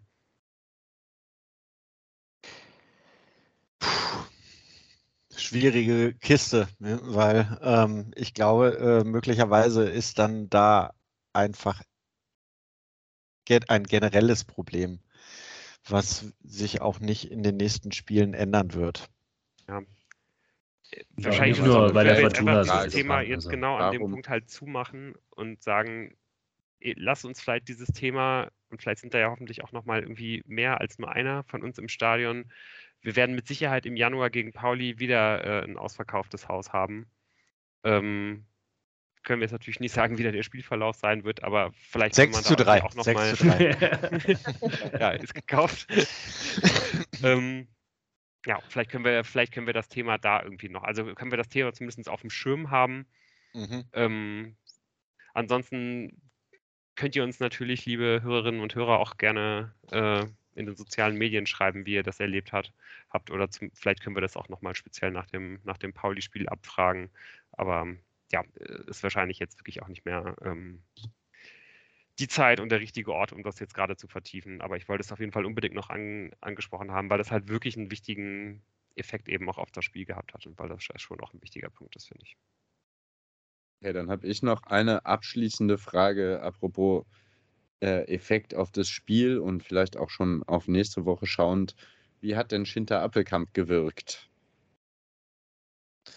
Es war in der Phase, in der er gekommen ist, konnte keiner mehr wirken. Das war nur noch die vogelwilde äh, Spiel schwimmen und das Spiel ist hektisch und keiner weiß so richtig, was jetzt hier passiert. Phase. Würde ich jetzt nicht als irgendwie, würde ich nichts rausziehen. Und allgemeine Äußerungen über Schütter Appelkamps Leistungsfähigkeit nach der, der Pause irgendwie. So bitter ja, das das auch war auch mit Sicherheit irgendwie mit die, Cello die, ist.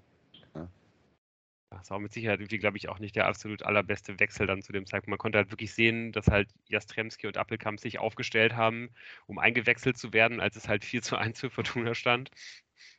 Und dann fällt halt das 4 zu 2 und dann werden die halt irgendwie erstmal zurückgehalten, eingewechselt zu werden. Dann fällt halt sofort das 4 zu 3 und du siehst halt wirklich, wie halt Tune und die Co-Trainer halt irgendwie beratschlagen, weil irgendwie du auch weißt, okay, jetzt irgendwie nochmal äh, hier irgendwie zwei, zwei kleine Spieler reinbringen, die beide nicht kopfballstark sind und dazu mit Jastremski vielleicht noch jemand, der irgendwie auch nicht allzu ballsicher ist, so, hm? aber dann werden sie halt eben doch eingewechselt. Aber waren dann eben auch, äh, ja, hatten dann, glaube ich, auch einfach nicht unbedingt die, die, die Chance, nochmal besonders auf mich auf, äh, auf, aufmerksam zu machen, außer halt irgendwie dann Jastremski bei dem anderen oder anderen Konter, aber man stand halt vor allen Dingen irgendwie hinten drin und hat halt versucht, Ecken rauszuköpfen.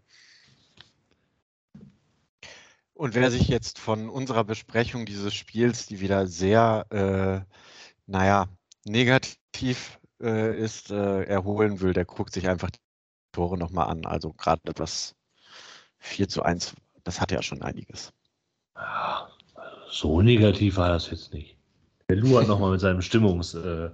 Äh, aber ich finde es auch gut, dass er das mal noch, dass er das nennt. Ja, wenn man das. Ähm, aber die, das ist auch vielleicht ein guter, leichterer Übergang äh, für, für nächsten Samstag. Weil äh, niemand von uns erwartet ja, dass man nach Nürnberg fährt, um da irgendwas zu holen. Das war aber leider in Fürth auch so. Da haben wir recht behalten. Ja. Ja, absolut. Also äh, wir sind, glaube ich, nicht zuletzt ähm, seit der letzten Saison beim Thema Nürnberg äh, alle irgendwie gebrannte Kinder und ähm, ja, können ja dann letztendlich, wenn wir schon mit dem Schlimmsten rechnen, ähm, ja nur positiv überrascht werden. Und immerhin muss man sagen, dass auch der erste FC Nürnberg jetzt nicht in der allerbesten Stimmung kommt. Man hat gerade äh, beim ebenfalls ähm, abstiegsbedrohten KSC mit, mit 4 zu 1 vielleicht ein bisschen überraschend hoch verloren. Ähm, ja, aber ich glaube nicht, dass das die Stimmung in Nürnberg besonders hat trüben können, denn eigentlich läuft es ganz gut in dieser Saison, nachdem man ähm, jetzt die, die letzten Jahre eher durch so ein etwas tieferes Tal gegangen ist und häufig gegen den Abstieg gekämpft hat, hat man sich jetzt unter dem neuen Trainer Christian Fjell ähm, ja zu einem wirklich ordentlichen Mittelfeldteam entwickelt, ähm, das sich durchaus ähm, ja, nach oben orientieren kann und nicht mehr nach unten und ja, irgendwie dann in diesem, in diesem durchaus engen Mittelfeld, wo ja wirklich alles ähm, ganz nah beieinander ist, ähm, ja, sich vielleicht sogar durch, durchaus ein bisschen was aus, ausrechnen kann, auch wenn, glaube ich, jetzt keiner mit, mit Aufstiegsambitionen daherkommt, aber ähm, ja, man, man hat es auf jeden Fall wirklich es geschafft, dass es irgendwie mal wieder ein bisschen besser aussieht als, als eben noch zuletzt. Ähm, Christian Fjell setzt, ähm, ähnlich wie es Daniel Thun bei der Fortuna im Augenblick macht, auf ein, auf ein 4-3-3 mit einer, mit einer Doppel-8. Ähm, da kann man schon mal direkt erwähnen, dass einer der beiden etatmäßigen Achter, nämlich Jens Kastrop, ähm, noch eine Rotsperre abzusitzen hat. Also immerhin wird Nürnberg da vielleicht ein bisschen weniger eingespielt sein, als, als sie es halt gerne hätten. Also können wir eigentlich erwarten, dass sich da am Samstag wieder zwei Mannschaften gegenüberstehen, die sich jeweils spiegeln werden. Ähm, ja, auch sonst ist Nürnberg eigentlich ein Team, das ähm, ja genau die Sachen macht, die man von so einem Team erwartet. Ein Zweitliga-Mittelfeldteam, ähm, die in keinen Statistiken groß äh, herausbrechen, eigentlich bei den normalen Metriken, mit der großen Ausnahme, ähm, dass man halt vorne im Mittelsturm nicht diesen einen Zwei-Meter-Brecher halt stehen hat, den eigentlich alle Zweitligateams da stehen haben, sondern jemanden, der relativ klein ist und ähm, der auch gar nicht so derjenige ist, der, ähm, der, der vorne die Bälle festmachen soll und dann verteilen soll, sondern einen richtigen Zocker. Und das ist ähm, eben auch der absolute Schlüsselspieler der, der Nürnberger, Can Osun, gerade erst 18 geworden vor zwei Wochen und schon ähm, ja, der, der klare Leistungsträger in dieser Mannschaft, ein absolutes Ausnahmetalent. Ähm, den hat man relativ behutsam aufgebaut, also auch als er schon sehr, sehr gute Leistungen gezeigt hat in den ersten Spielen, ähm, hat man den oft immer nur 45 oder 60 Minuten spielen lassen, also versucht den halt nicht so ähm, ja, halt irgendwie nicht so zu überanspruchen und das hat relativ gut funktioniert. Ähm, der wird einfach immer besser, übernimmt super viel Verantwortung, schießt halt schon alle Elfmeter, hat sich auch äh, in der Schlussphase vom Derby gegen Fürth halt den Elfmeter geschnappt und das ist halt alles mit 17 Jahren, die er damals gehabt hat. Ähm, ja, auf jeden Fall äh, wirklich bemerkenswert, würde ich sagen. Und dazu kommt halt eben dann auch noch dieses große spielerische Talent, das er hat. Und ich glaube nicht zuletzt deswegen ähm, ja, sucht halt eben Nürnberg unter, unter Christian Fjell ganz anders, als, als wir es vielleicht aus den letzten Jahren kennen, ähm, vor allen Dingen spielerische Lösungen. Und ähm, ja, versucht sich durchzukombinieren, spielt mit sehr viel Breite, ähm, ist aber dann gleichzeitig die Mannschaft, die die wenigsten Flanken in der Liga schlägt. Also auch wenn man halt diese Breite hat und sehr, sehr viel über die Flügel angreift, ähm, ja, schlägt man dann halt eben keine Flanken, sondern spielt dann meistens den Ball wieder zurück in die Halbräume und ähm, versucht dann mit, mit Steckpässen in, in den Strafraum halt erfolgreich zu sein. Und das machen die Nürnberger auch wirklich gut. Also da muss man ähm, ganz, ganz besonders aufpassen, dass man halt eben diese, diese Steckpässe in den, in den Rücken der Abwehr unterbunden bekommt. Und eben auch diese Laufwege, die halt ja dann dafür ursächlich sind, dass diese Steckpässe erstmal gespielt werden können. Ähm, wenn Sie Nürnberger sich aussuchen können, wählen Sie dazu meistens dann doch eher noch die rechte Seite, die äh, bespielen sie noch lieber. Also es kommt sehr viel Arbeit auf wahrscheinlich Gavory und Solis zu. Und ähm, ja, die werden da mit Sicherheit dann eben auch aus dem zentralen Mittelfeld viel Unterstützung bekommen müssen, damit das funktioniert. Muss man auf jeden Fall auf dem Schirm haben. Und ähm, ja, was man weiter äh, außerdem auf dem Schirm haben sollte, ist, ähm, ja, dass es halt durchaus ein bisschen ruppiger zugehen könnte. Also die, die Nürnberger haben die beste Zweikampfquote in der ganzen Liga. Also keiner gewinnt so viele Zweikämpfe wie die Nürnberger. Gerade jetzt würde man sich eigentlich einen Marcel Sobotka ganz besonders herbeiwünschen, glaube ich. Und ähm, die Nürnberger bekommen auch am meisten gelbe Karten. Also wie gesagt, ähm, ja, es, es, es, sollte ruppig zugehen. Hoffentlich äh, geht das Ganze ohne weitere Verletzungen vonstatten. Ähm, eine kleine Schwachstelle gibt es vielleicht noch, die mir, die mir aufgefallen ist. Und zwar ähm, spielt äh, Torwart Christian Matenia vielleicht nicht die allerbeste Saison, muss man sagen. Und vor allen Dingen ist er halt nicht besonders gut mit dem Ball am Fuß. Und dann ist natürlich die Frage, ja, sollte man das halt versuchen zu attackieren? Äh, sollte man versuchen, Nürnberg dazu zu bringen, viele Bälle auf Christian Martinia zurückzuspielen und ihn dann hart anlaufen, weil das ist ja eigentlich genau das, was die, was die Fortuna diese Saison nicht macht und weil eben auch die Spieler dazu fe äh, fehlen, so dieses hohe, dieses aggressive Pressing. Aber vielleicht kann man das ja doch ab und zu mal situativ irgendwie ähm, doch mal einbinden. Und ich glaube, da wären die Nürnberger verwundbar. Und insgesamt ist es ja irgendwie erstmal vielleicht ganz gut zu wissen, dass halt die Nürnberger, auch wenn sie eben diese spielerischen Lösungen suchen, zumindest nicht, wie es die Fortuna mit Kastenmeier hat, äh, da halt irgendwie noch quasi einen weiteren Feldspieler hat mit dem Torwart, den man da halt irgendwie einbauen kann, weil das ist äh, Christian Martin ja auf jeden Fall nicht. Ich dachte, ähm, bei Marcel Sobotka, den du eben genannt hast, mit dem Kämpferischen, ich musste auch kurz vorher schon an ihn denken, als du gesagt hast, man geht viel über Außen da ist jetzt die Fortuna ja auch nicht komplett breit aufgestellt, ne? mit den Zimbo-Verletzungen und Gavory kann vielleicht wieder einsteigen, aber hat vielleicht jetzt auch nicht die Zeit voll zu trainieren. Und dass sie dann halt, aber halt es flach versuchen, wieder hin, also ne, mit äh, Pässen in den Rückraum und so weiter und so fort. Und das heißt, dass ja nicht dann nur die Innenverteidiger gefordert sind, hünenhaft Sachen rauszuköpfen, sondern dass halt auch die Sechser aufmerksam sein sollten. Ne? Und ich glaube, ähm, da wäre ein Marcel Sobotka defensiv neben Yannick Engelhardt, der offensiv ja viele große Qualitäten hat, aber vielleicht in diesem Spiel auch irgendwie immer wieder mal zeigen kann, dass er gut ist, aber vielleicht eben doch noch eben nicht das Level eines Marcel Sobotka im Defensiven erreicht hat, um das jetzt mal vorsichtig zu sagen. Wäre es gut, wenn er da wäre, aber wäre, wäre Fahrradkette, ne? Ähm, ist er leider nicht. Und dementsprechend muss man schauen, wie das aufzufangen ist. Und da ist halt die Frage, ob, ob Tune eher Tanaka damit betrauen möchte oder Appelkamp. Weil Johannesson sehe ich ja auch noch spielen. Ne? Also ja, wer kann das? Mir eigentlich fast sicher, ich wäre mir eigentlich fast sicher, dass er, dass er Tanaka, Tanaka nehmen wird, ja, weil Einfach, weil es ja schon auch einfach seine natürlichere Position ist.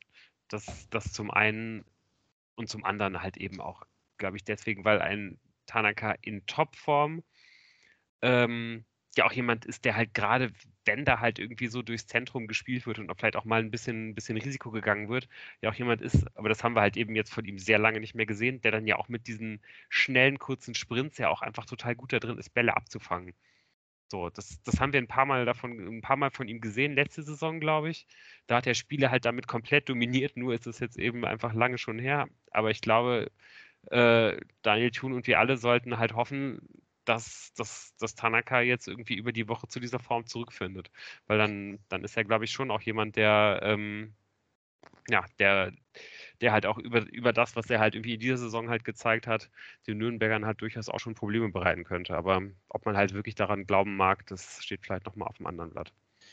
Naja, man kann ja auf jeden Fall hoffnungsfroh sein, dass wenn man vorne vielleicht ähm, auswärts trifft, dann, dass man dann auch was mitnimmt, denn äh, eine kleine Randnotiz vielleicht, äh, die ein bisschen Hoffnung auch noch bei diesem Auswärtsspiel macht, ist, man hat ja auch bisher die beste Abwehr auf fremden Plätzen. Ähm, das liegt zwar auch daran, dass man erst sechs Auswärtsspiele gemacht hat, aber dafür müsste man schon viele Tore kassieren, um ähm, diese Statistik nicht mehr anzuführen. Also. ja. Aber dafür hat man halt eben auch, äh, das ist auch, also das ist, diese ganzen Statistiken sind halt auch kurios. Man hat halt erst in der Hälfte Nee, Quatsch. Man hat in einem Drittel der Auswärtsspiele überhaupt Tore geschossen. Mhm. So. Also das könnte man vielleicht halt irgendwie auch ändern, aber Gott sei Dank ist ja der Gottkaiser Vincent Vermey noch fit. Dann, äh, wenn, wenn der fit bleibt bis dahin, dann, dann mache ich mir da auf jeden Fall weniger Sorgen.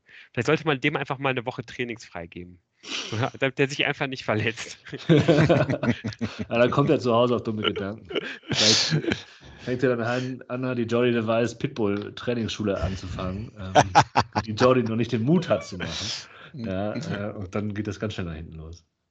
Moritz, wie ist, so, wie ist denn dein Gefühl für das Spiel? Was denkst du, wie geht's aus?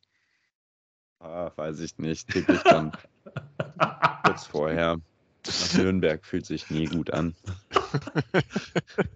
Das ist genau der Was ist motivierte. denn, sorry, was ist denn mit äh, Jordi Device eigentlich? Äh, der war, äh, war der auch erkältet oder so?